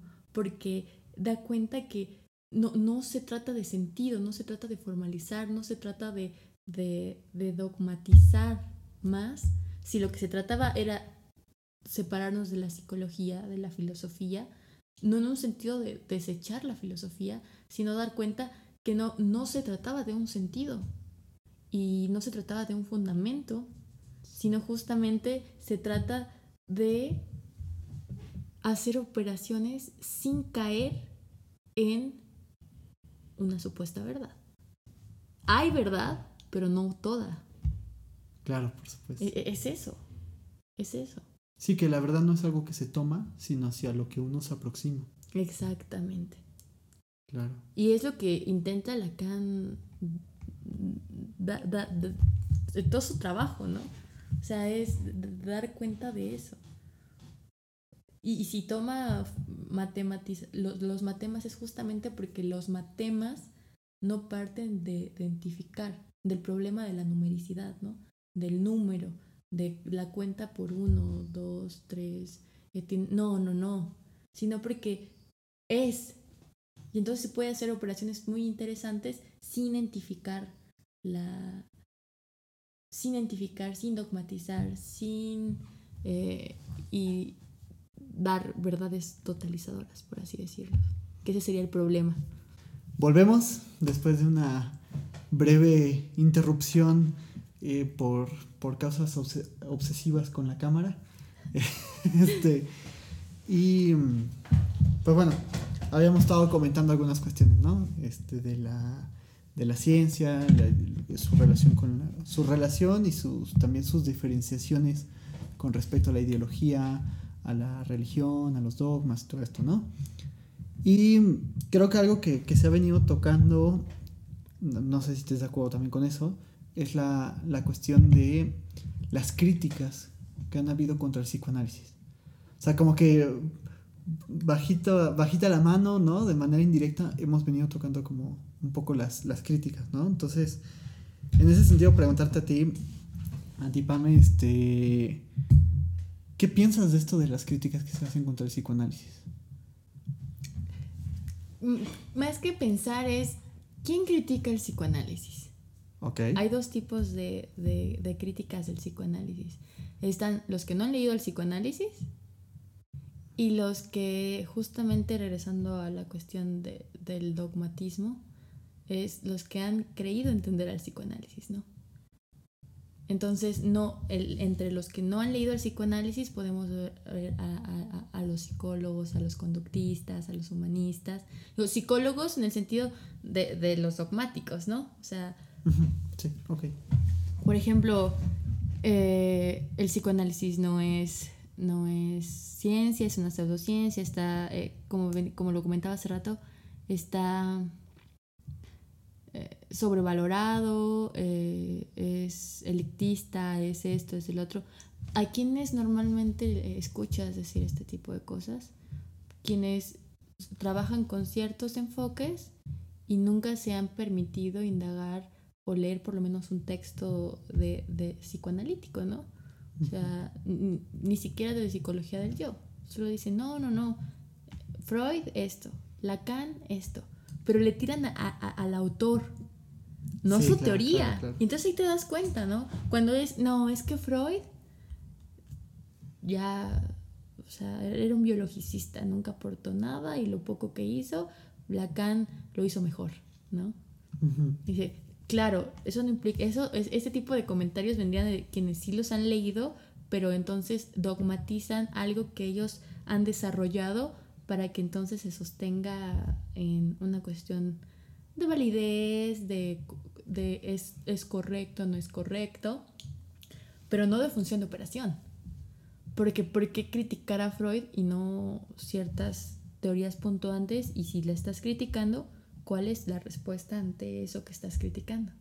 Yo creo que eso sería un trabajo buenísimo y reconocer que no tienen que aceptar todo a Freud ni a todo Lacan. Puedes estar ni estar de acuerdo o en desacuerdo incluso con Lacan. Y esto implica producir otro tipo de teoría, producir a partir de, lo, de estar o estar en desacuerdo, qué es lo que pasa con, con Heidegger, ¿no? Con Husserl. O sea, siendo su maestro, no es como que lo tomó, ay, lo voy a tomar y, y, lo voy a desechar para que, porque como conocí a Husserl, así me van a conocer a mí, ¿no? No, en ningún momento. Y, y lo escribe, escribe que no está de acuerdo en ciertas cosas y entonces propone el método eh, fenomenológico, ¿no? De la hermenéutica fenomenológica de Heidegger. Entonces, cuando eso es un trabajo de crítica, ¿no? Y no es porque esté peleado con Husserl, sino con la propuesta teórica que está desarrollando Husserl. Claro. Y que Lacan retorne a Freud no significa que acepte todo de Freud. Hace cierta crítica, dice, a ver, a ver, está buenísimo esto, pero yo lo voy a desarrollar de esta manera, pero no lo voy a tomar así. Y entonces vamos viendo desde el seminario 1 que ya está la, la cuestión de la resistencia y está la resistencia que plantea Freud, es la resistencia que está desarrollando Lacan y, eso, y es algo totalmente diferente con la Bellahun. La Bellahun y, y la... Eh, perdón, para la gente que nos está escuchando, ¿qué significa la Bellahun? Es esta cuestión de... de que, que opera... Eh, en, en, en, la cuestión de, de, de, la, de la forclusión, pero que va a partir de, ¿cómo se llama? De la denegación, esa era la palabra, de la denegación, de la denegación, es la denegación, es la denegación, mientras que la Verneinung es la, la, la forclusión y que más adelante va a ser desarrollado por Lacan en el seminario 3 para la cuestión de la psicosis. Ajá. Sí. Perdón, solo como sí, para... Sí, sí, sí, no te preocupes. Como contextualizar un poco No, está bien y así me pones a pensar más porque como que ya dices, ya tengo esta terminología y se te van a veces las cosas, pero está buenísimo, está increíble. Entonces yo creo que esas son las dos críticas, ¿no?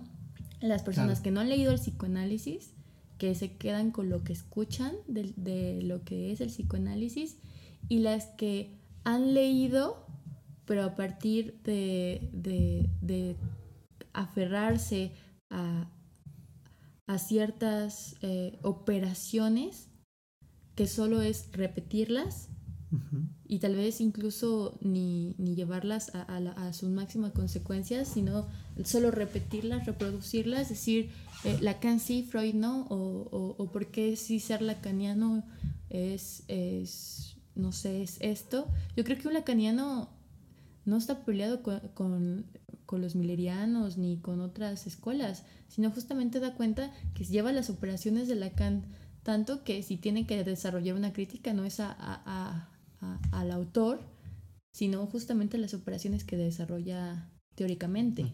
Eso sería para mí las dos críticas que hay. ¿Qué opino de ellas? Que se vuelve como eh, sin, sin, sin producir algo, ¿no? O sea, para ¿para qué te mantienes en una crítica que no, no estás desarrollando algo? ¿Es crítica? Sería la pregunta. ¿Es crítica? Entonces, yo creo que va por ahí mi, mi, punto de vista. No sé tú, Javi, qué opines de las críticas psicoanalíticas. Bueno, al, al, psicoanálisis, ¿no? Porque psicoanalíticas no creo. Sí, porque también somos bien críticos. Sí, sí, sí, sí, no. este pues sí, fíjate que en algún momento un amigo de, Jacobo, eh, a quien, quien ya estuvo aquí en, el programa y a quien le mando un, fuerte, un saludo y un fuerte abrazo, que también he visto que de repente me, cita también, bueno, no me cita, me, menciona también en su podcast, ¿no? Entonces, este, pues qué padre, te mando un saludo y un abrazo. Eh, pues sí, él tenía un amigo que, que en algún momento nos tiraba un poco de carrilla, ¿no? Porque subimos un, este, tuvimos un evento gratuito, ¿no? Donde pues hablaba sobre alguna cuestión de, la cura. Y pues Claudia, eh, Claudia Cernaz, quien también ya estuvo en el podcast y a quien también le mando un abrazo y un saludo, eh, me había invitado como a dar un curso gratis, ¿no? En su consultorio. Y entonces pues pusimos el cartel y todo, y hubo una persona que nos empezó a criticar, como, ah, el psicoanálisis no es una ciencia, saludos cordiales, ¿no? Y entonces de ahí salió también como algún chiste local que a veces repetimos, ¿no? Pero pues me parecía como muy curioso porque decía, bueno, pues, ¿qué, qué onda con este comentario, no? Y, Y además como que mm, cuando, si tú le empezabas a preguntar, te, empezaba a, comentar, ¿no? Puras cosas descalificativas. O sea, es que no, o sea, solo piensan en sexo. Y respondía con memes así de, bueno, todo se reduce al sexo, ¿no? Sigmund Freud. Y cosas por el estilo. O, o citaba mucho a este autor Karl Popper, ¿no? Que se ve que buscó en Google críticas al psicoanálisis, le apareció Karl Popper, porque tampoco leyó a Karl Popper. O sea, yo, yo, yo he leído a Karl Popper y, sé muy bien que la crítica que hace contra el psicoanálisis, pues, de hecho tiene muchas cosas muy buenas, ¿no? O sea, eh, por ahí Martín, eh, un amigo en común, pues no, no, coincide tanto con eso. Yo creo que no todo es desechable de, de la crítica que hace Karl Popper. Eh, y que incluso creo que, creo que a veces el psicoanalista está más de acuerdo en algunas cosas de Karl Popper de lo que se piensa, ¿no? Y como esta cuestión de que, bueno, hay que, hay que aprender también a, no aferrarse eh, afectivamente con nuestras teorías, ¿no? Creo que al menos en ese sentido la crítica de Popper pues, eh, está muy allegada también al psicoanálisis, ¿no? O sea, el psicoanálisis también creo que plantea algo parecido. O sea, hay que tener también cuidado porque nos aferramos afectivamente con nuestras teorías. Popper retorciéndose en su toma porque los psicoanalistas lo ocupan. Pero es, es, interesante, ¿no? Es esto. No es que haya, como dices, me encanta esto, no es que haya una, una teoría mejor que la otra, ¿no? O sea, ¿por qué Popper? ¿Por qué no Koyev? ¿Por qué no eh, Badiou? También hace operaciones magníficas. ¿Qué es lo que intentas desarrollar?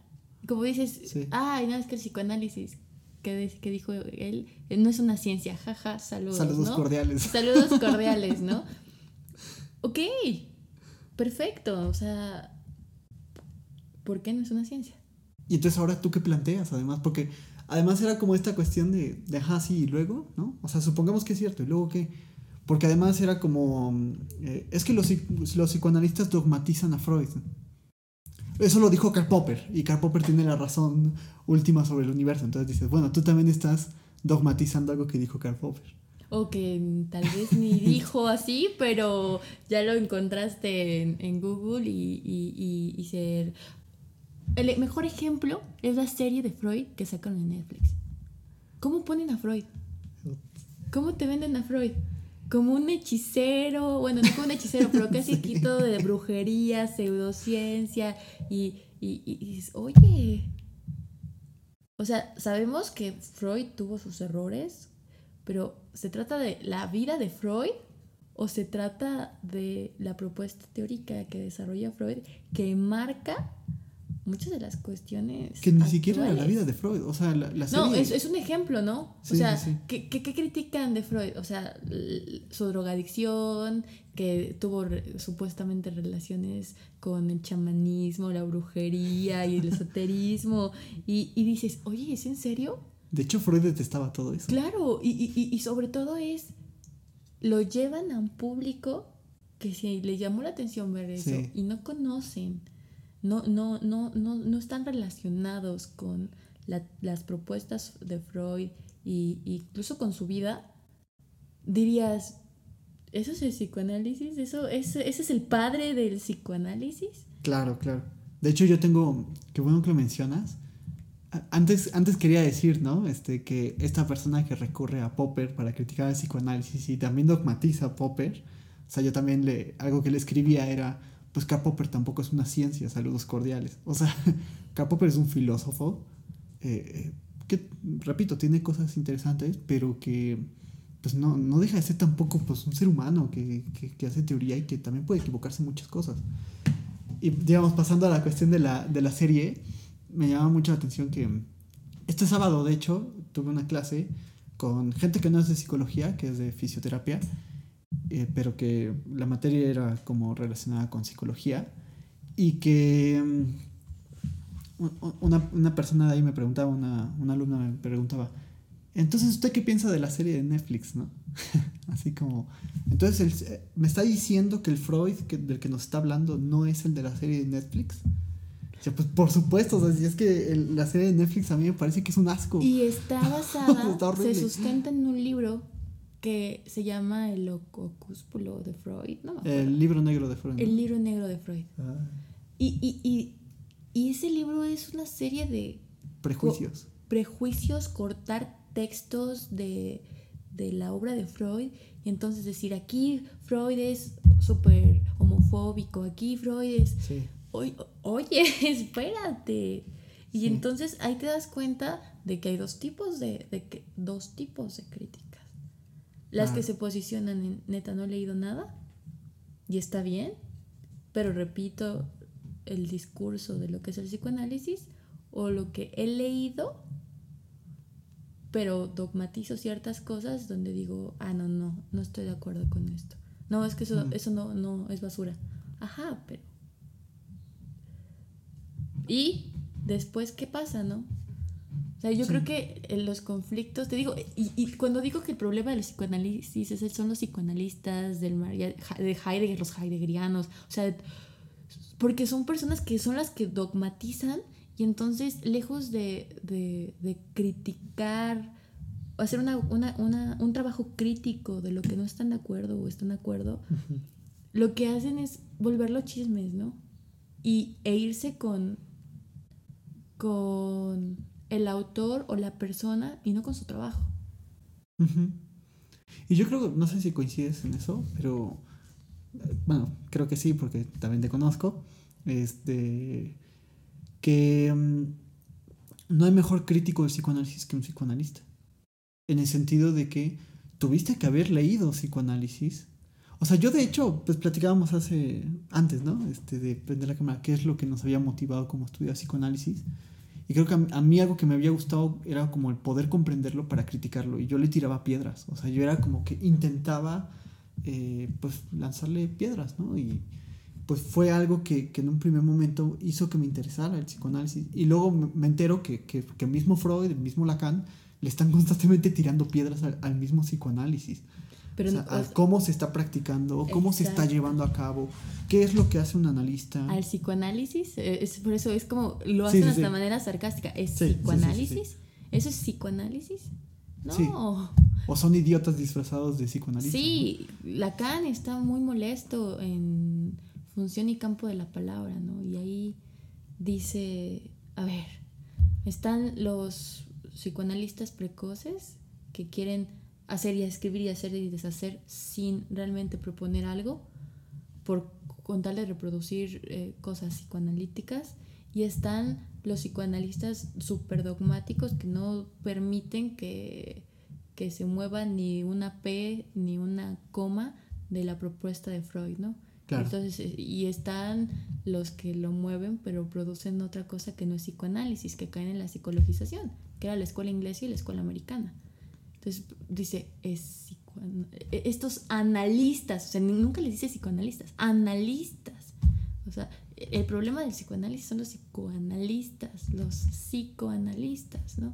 Claro. Y, y es esto que dices que me parece magnífico, ¿no? Entonces, dices, ok, se está, es criticarlo desde lo que, desde lo que, lo que vamos leyendo, pero entonces si se leería, yo creo que pasa lo que decía Freud, ¿no? El psicoanálisis es como la peste, como una plaga. O sea, una vez que, te toca, ya no puedes parar.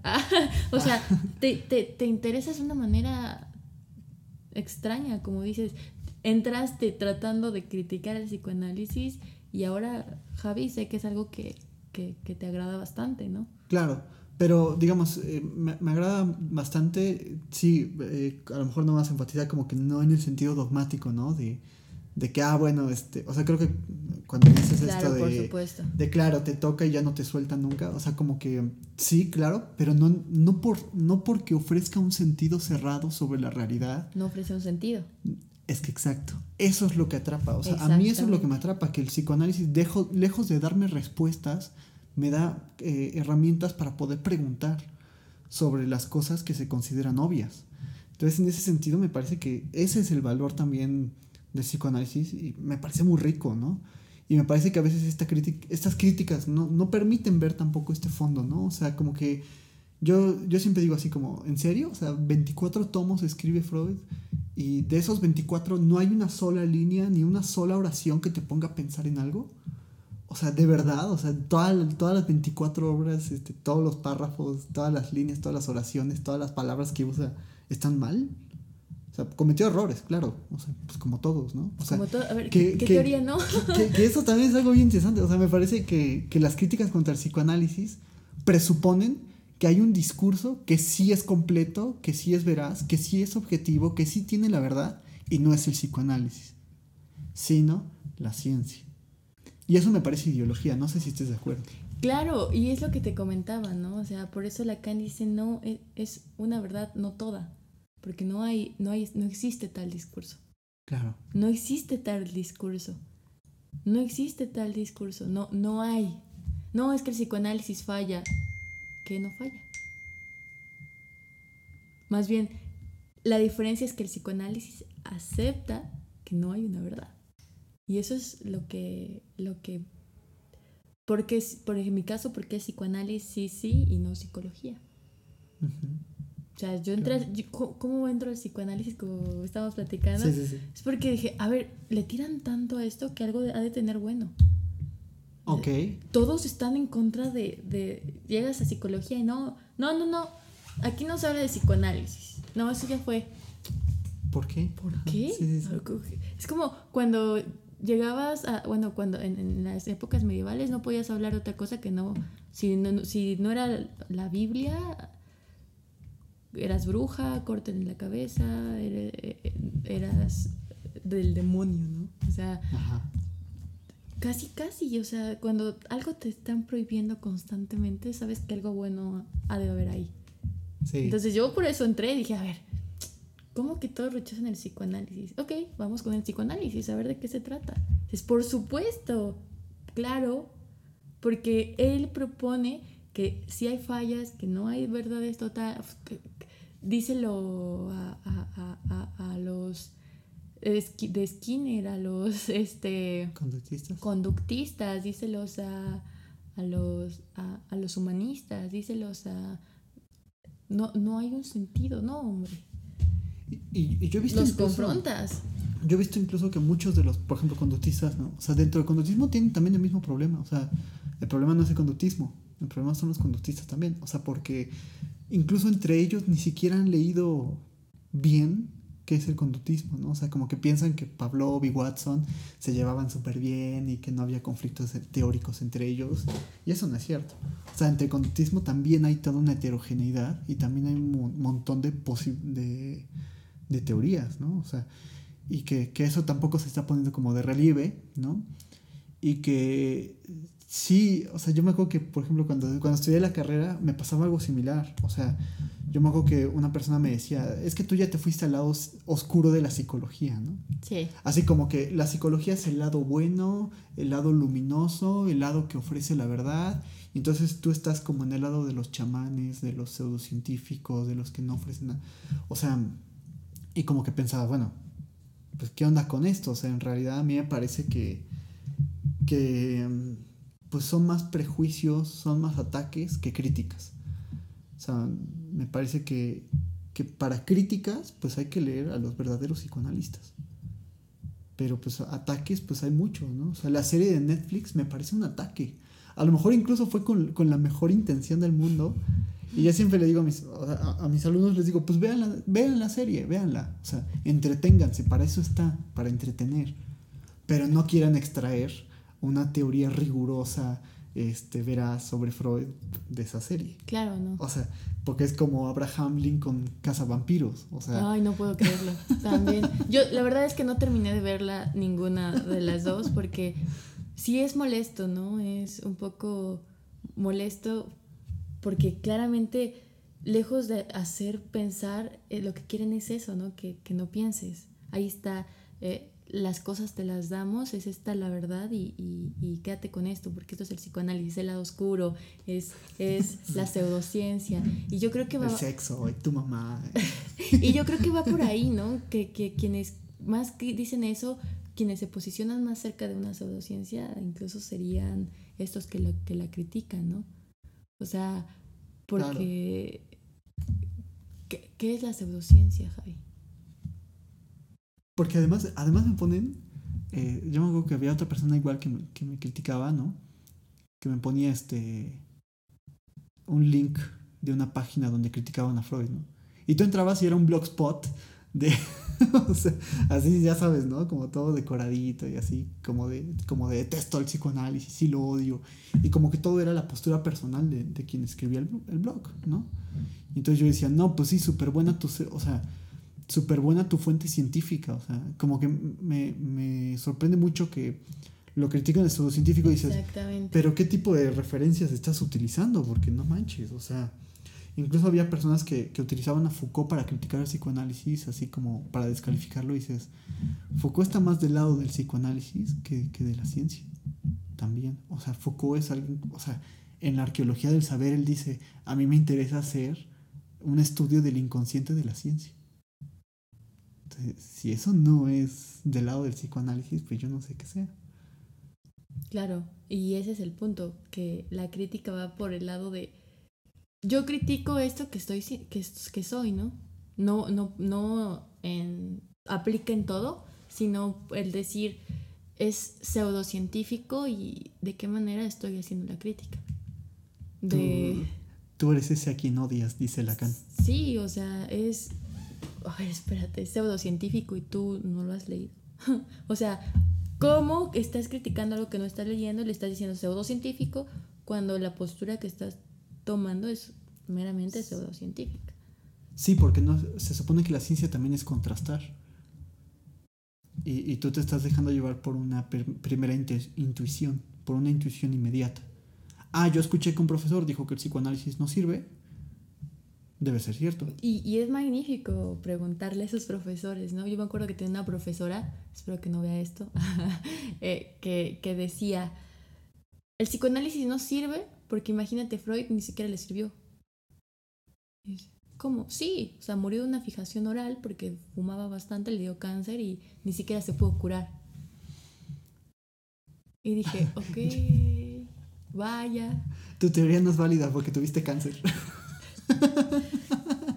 y es que te digo, le tiran las...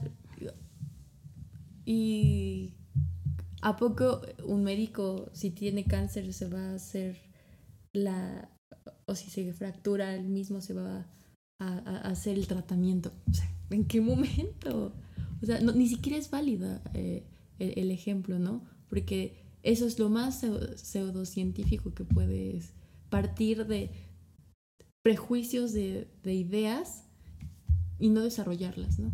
Además, eh, porque todas son ideas, ¿no? Hasta que las desarrollas y, y las llevas hasta la, a tomar las máximas consecuencias, ¿no? Además, ¿quién dijo que a Freud le interesaba que tú dejaras de fumar? Exactamente. O que sirviera para erradicar el síntoma. Cuando no es así. El psicoanálisis no erradica síntomas. Por ahí a veces me preguntan, ¿no? ¿Cuál es la diferencia entre la psicología y el psicoanálisis? Yo creo que por ahí también hay una respuesta posible. O sea, a la psicología le interesa pues erradicar síntomas. Curar. Pero curar, curar síntomas.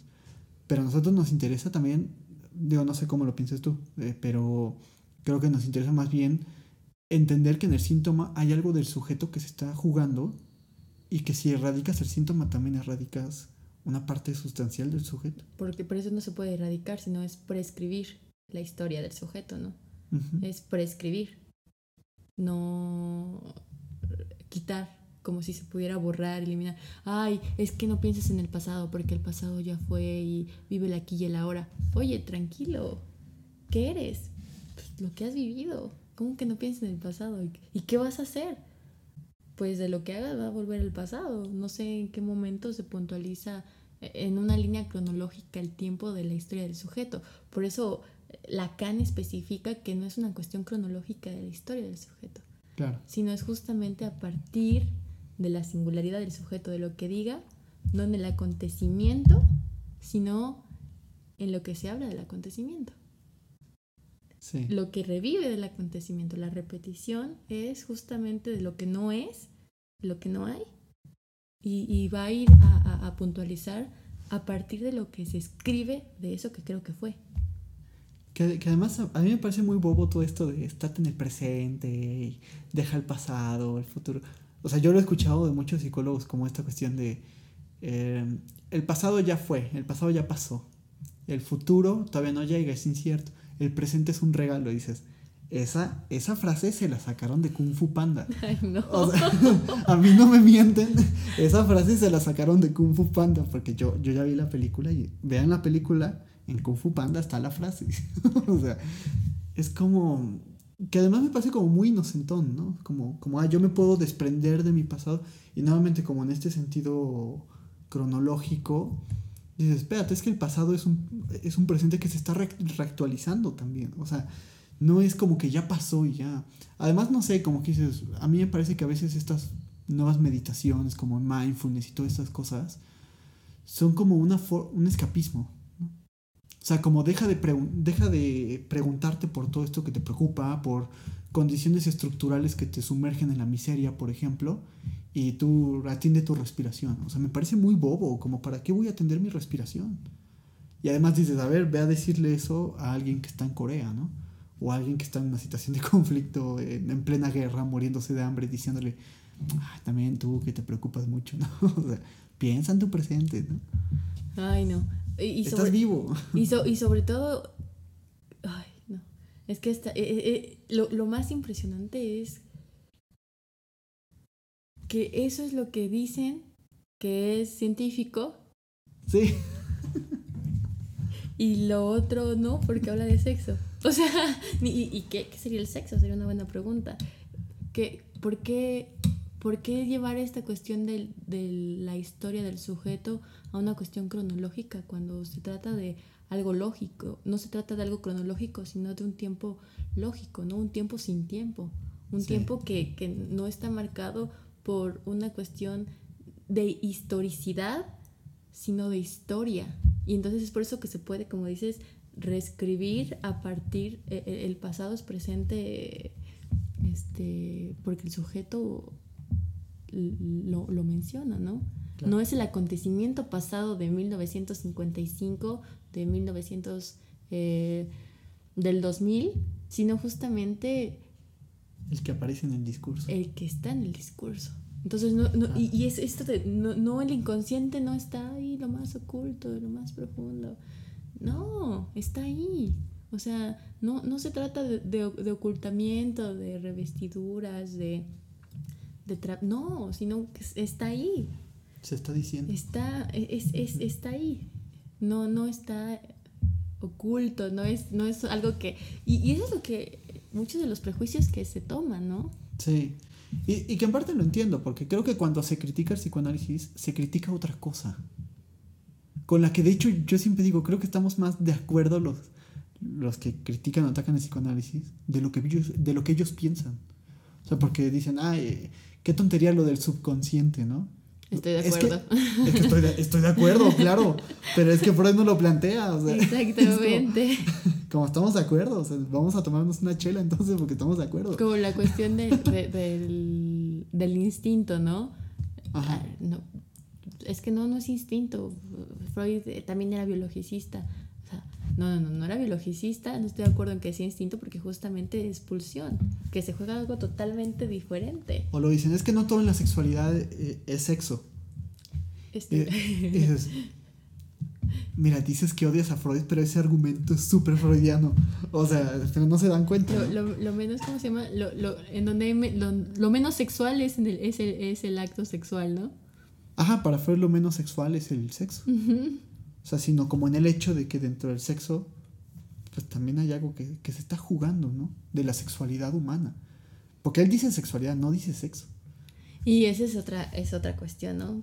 Que, se confunde, se confunde, se confunde a partir de términos que parecieran que ya están, como dices, dados, cerrados, cuando no. O sea, yo creo que si hacemos una encuesta, chicos, ¿qué sexo, qué sexualidad? Eh, va a haber puede haber varias confusiones y no porque estén mal, sino porque siempre nos han vendido que es lo mismo y no es lo mismo. A ver, déjenos en los comentarios qué entienden por sexo. Sí, estaría buenísimo que tocaras más adelante eh, eh, esta cuestión de qué es el sexo, qué, habla del sexo. Está, está, es un tema increíble que pareciera que, que ya no es, pero que es la problemática de género, ¿no? De, del actual discurso del, feminismo, bla, bla, bla. Está muy, muy interesante. Sí, que además es súper vigente con todas las discusiones que se están llevando a cabo. Sobre todo. Y eh, no sé, creo, creo que se dijeron ahorita cosas muy, muy interesantes. O sea, como eh, sí que cuando se critica al, al psicoanálisis pues, no se le no se le entiende, no se le lee, se distorsionan muchas cosas, como esto del subconsciente, de, o sea, yo, re- yo recalco como esa parte, porque, porque además se presta para un humanismo súper chafa. O sea, como de, ah, sí, cuando tú accedas a tu subconsciente vas a encontrar tu verdadero poder interior. O sea, dices, no, eso no es el inconsciente. O sea, si, si escuchan hablar a alguien de subconsciente, huyan. Porque, o sea, bueno, yo creo que eso sería nuestro consejo, ¿no? Huyan. Huyan porque, porque eso no es un psicoanalista y eso no es eh, algo como, pues no sé, o sea, a mí me parece una estupidez, la verdad. O sea, esto como de, de ay, accede a tu verdadero yo y entonces este, ya tienes como el poder para cambiar tu vida. Desde ahí, ¿no? Me parece coaching. El, eh, eh, eh, es me que parece coaching. traté de no decirlo, pero Y es que además yo ya llevo como siete episodios lanzándole al coaching, ¿no? Pero Pero traté de no decirlo porque imagínate, qué feo comparar a la psicología con el coaching. Pero más feo es que se acepte el discurso y entonces, ¿qué, qué, qué la diferencia? ¿Qué diferencia hay? Solo el título y los cinco o seis años de estudio para que termines diciendo, échale ganitas, tú puedes. O qué gran problema, ¿no? concordemos. O sea, y creo que, que, a ver, o sea, no es que todos los psicólogos, ¿no? O sea, también hay que decirlo. vez, O sea, creo que, creo que hay psicólogos que son muy críticos, que son muy interesantes, muy soy importantes. psicóloga. Ajá, yo, yo, no niego, yo no niego la cruz de mi parroquia, como diría, Yo tampoco. como diría Liora, ¿no? Liora también cuando vino dijo, yo no, yo no niego la cruz de mi parroquia, pues yo empecé como psicóloga, pero pues ahorita trabajo en psicoanálisis. Pero creo que dentro de la psicología es muy fácil perderse y también como que dirigir el trabajo hacia cosas que dirían los coaches. O sea, que dices, ¿qué es lo...? Yo, yo siempre le pregunto a mis alumnos, ¿qué es lo que les molesta de los coaches? O sea, y entonces te dicen, ah, no, que, que no usan herramientas científicas para poder... O sea, lo que les molesta es las herramientas que usan para llegar a ese fin, no el fin. Ay, O sea, no. lo que les causa el problema no es el fin, lo que les causa el problema es que siguen una metodología no científica. Otra vez regresamos al problema del cientificismo, ¿no?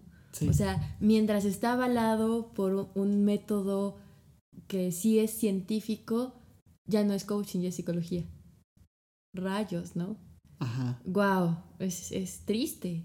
Porque Sí, sí, sí. mientras lo vale, lo valide un test, lo valide una estadística, lo es científico, por lo tanto es psicología y solamente eso es lo que diferencia a la psicología del coaching. Vaya, sería es preocupante, ¿no? Es preocupante porque no hay ningún elemento epistemológico que los distinga. ¿No? Definitivamente no. A nivel epistemológico, ¿no?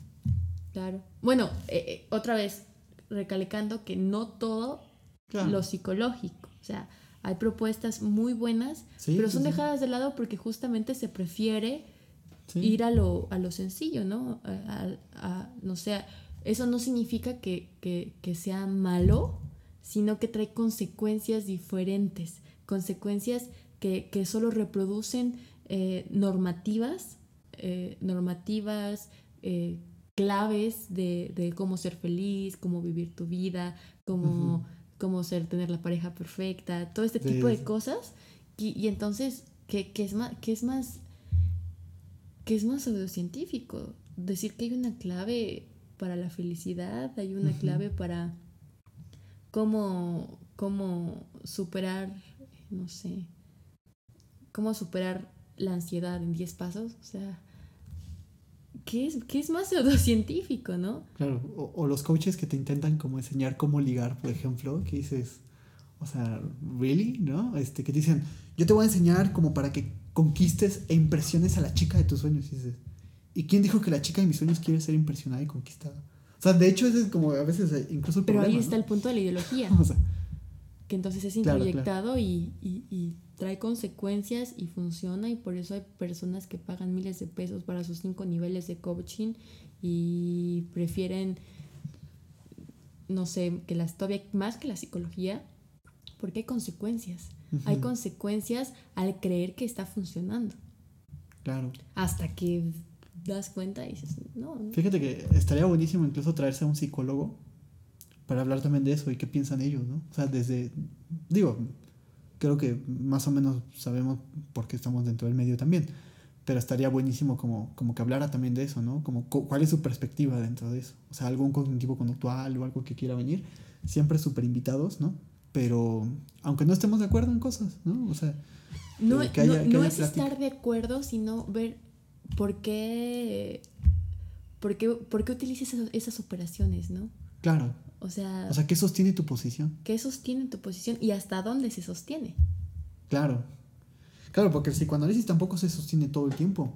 O sea, en todo, ¿no? O sea, tampoco sirve, y lo, ya lo decía Freud, o sea, el psicoanálisis no da una explicación total de la realidad. Es que es eso, porque el psicoanálisis no da explicaciones. Claro. Esa es la psicologización del psicoanálisis. Claro. El psicoanálisis no da explicaciones. El psicoanálisis no apunta al sentido, a explicaciones, y entonces por eso no es que no, no puedas funcionar las operaciones en todo, sino de qué manera se está operando y qué consecuencias estaría utilizar esas operaciones y no otras. Son esas operaciones las que necesitan o otras operaciones. Claro. Entonces, el, psicoanálisis no, no, no, explica la realidad. Para eso ya tenemos a la psicología, ya tenemos a la sociología que describen la realidad.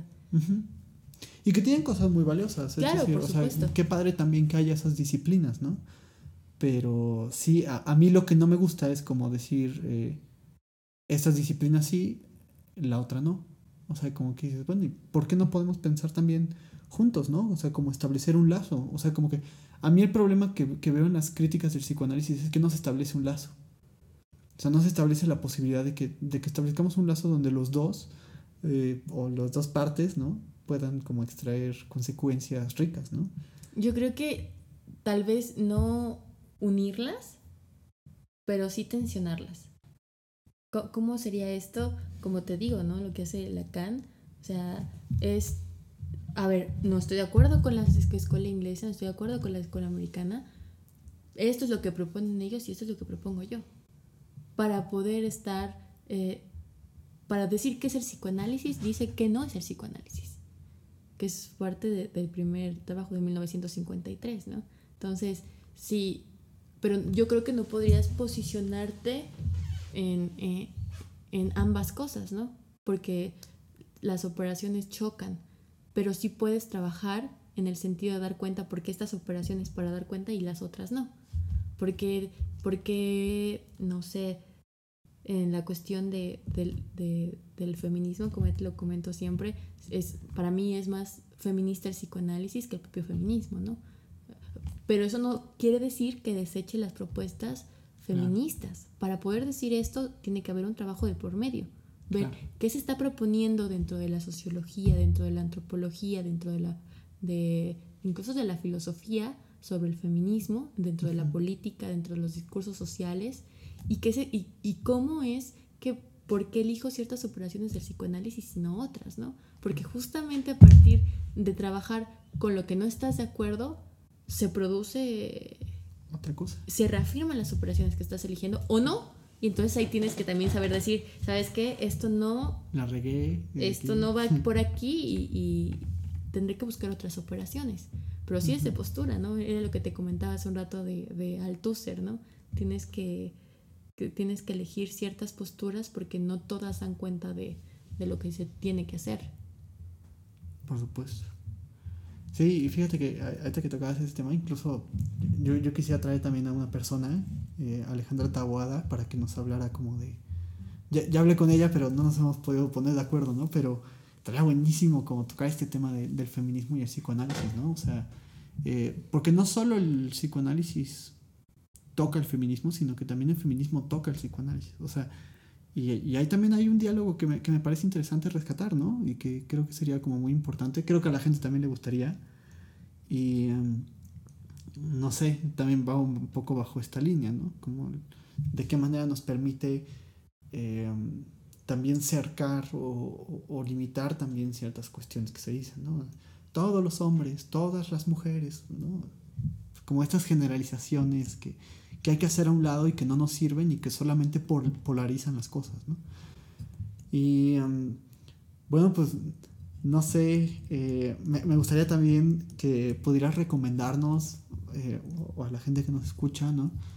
alguna lectura o, algún, algo que, tú creas que sería interesante para que se pudieran aproximar, ¿no? ¿Aproximar? A lo que quieras, o sea, a que, al psicoanálisis, a la ciencia, al, al feminismo también, ¿por qué no?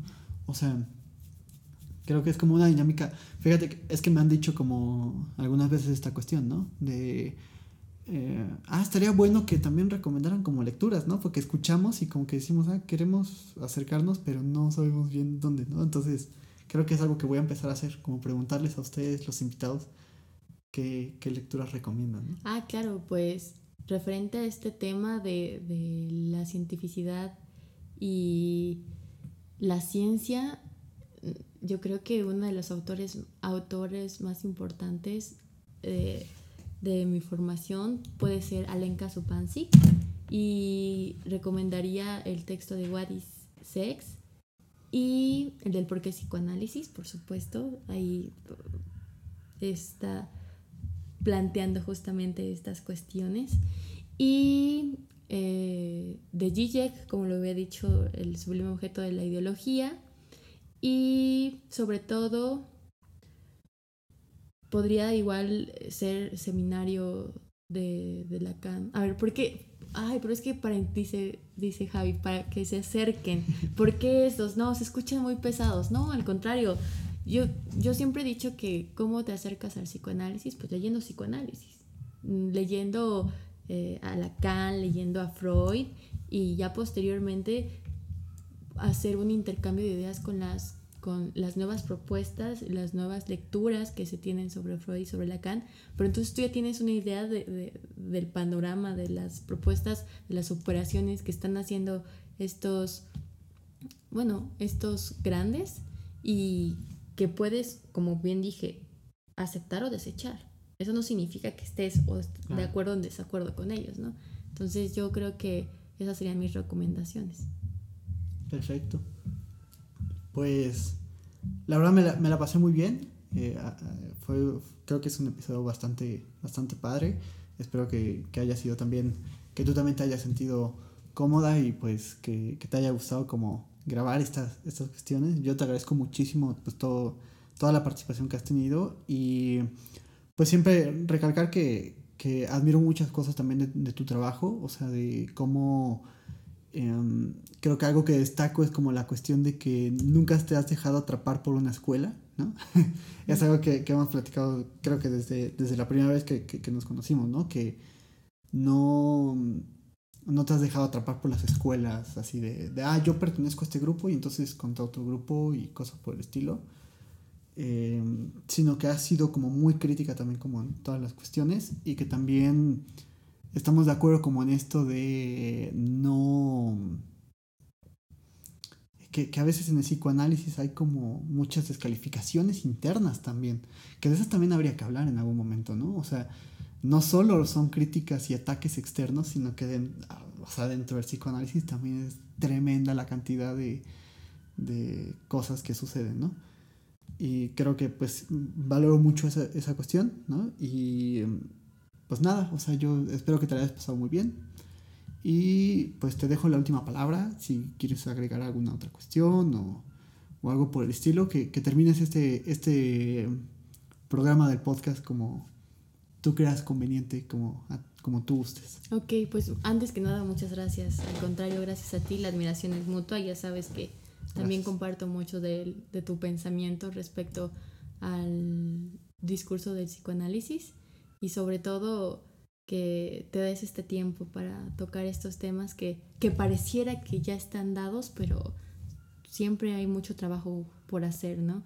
Y yo creo que para terminar me gustaría leer un pequeño párrafo de, de, de, este, este pensamiento de Lacan es de 1953, ¿no? Más adelante lo va trabajando, pero de qué tipo de, de ciencia está proponiendo Lacan en, sobre el psicoanálisis, ¿no? Y que no es la ciencia, sino qué tipo de ciencia está proponiendo. Eso es otra ciencia.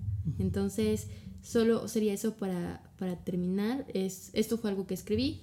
Entonces, diría, Lacan, a la introducción del seminario 1, hace referencia justamente a esto que Freud ya había estructurado diciendo que la cientificidad mata la palabra, la diseca con conceptos definidos, la cual supone no, que no cambiará, para más adelante reafirmar que el psicoanálisis no parte de generalidades inamovibles, sino de singularidades, lo cual retomará diciendo que el campo de la ciencia que desarrolla el psicoanálisis es la verdad del sujeto, la cual puede someterse a los estándares de la ciencia, la cual no puede someterse a los estándares de la ciencia ya establecida, de la ciencia habitual. La ciencia que propone el psicoanálisis trata de realizar trata de la realización de la verdad del sujeto, como dimensión propia que ha de ser aislada de su originalidad en relación con la noción misma de la realidad. Su método será propiamente la escucha de la singularidad del discurso del sujeto. De esta manera el análisis como ciencia siempre es una ciencia de lo particular. La realización de un análisis es siempre una ciencia de lo particular. La realización de un análisis es siempre un caso particular, aun cuando estos casos particulares desde el momento en el que hay más de un analista, se presenten de todos modos a cierta generalidad. Entonces, eso sería lo que yo, eh, en mi lectura, por supuesto, de, Lacan, eh, dice de qué ciencia va el psicoanálisis para, para cerrar y, nuevamente para dejar ciertas preguntas y, y ciertas ciertos eh, espacios donde podamos preguntarnos qué entendemos por ciencia, ¿no? Yo creo que con esa, con esa pregunta cerraría. ¿Qué entendemos por ciencia y, y qué tipo de discurso científico es el que nos está, ¿cómo se llama?, dirigiendo, ¿no? Esa sería la pregunta y nuevamente agradecerte por el espacio y por tu tiempo y por haberme invitado. Al contrario, ya sabes que este espacio es totalmente tuyo. Gracias. Eh, pues a, la gente que nos está escuchando, me faltó por ahí agregar. Eh, muchísimas gracias por la escucha, por ver el video, por apoyarlo. Eh, estaría buenísimo, pues siempre hago como este énfasis de que nos escriban sus comentarios, sus dudas, sus preguntas. Si, si, incluso no están de acuerdo con alguna cuestión, que también lo, lo externalicen, pues este espacio es también de ustedes y nos ayudaría muchísimo que comentaran, que dieran like al video, que se suscribieran, pues para que esto, para que esto pueda llegar a más personas y también tener como más, para mí es como tener también más riqueza, ¿no? O sea, como que el poder compartir con otras personas, que, les llegue a otras personas y que haya, mientras más diversidad, pues mejor. Entonces, muchísimas gracias. A Taipame, no, nuevamente, pues muchísimas gracias. Y pues nos vemos. Ahora va a ser cada dos domingos, porque este episodio es un poquito más largo.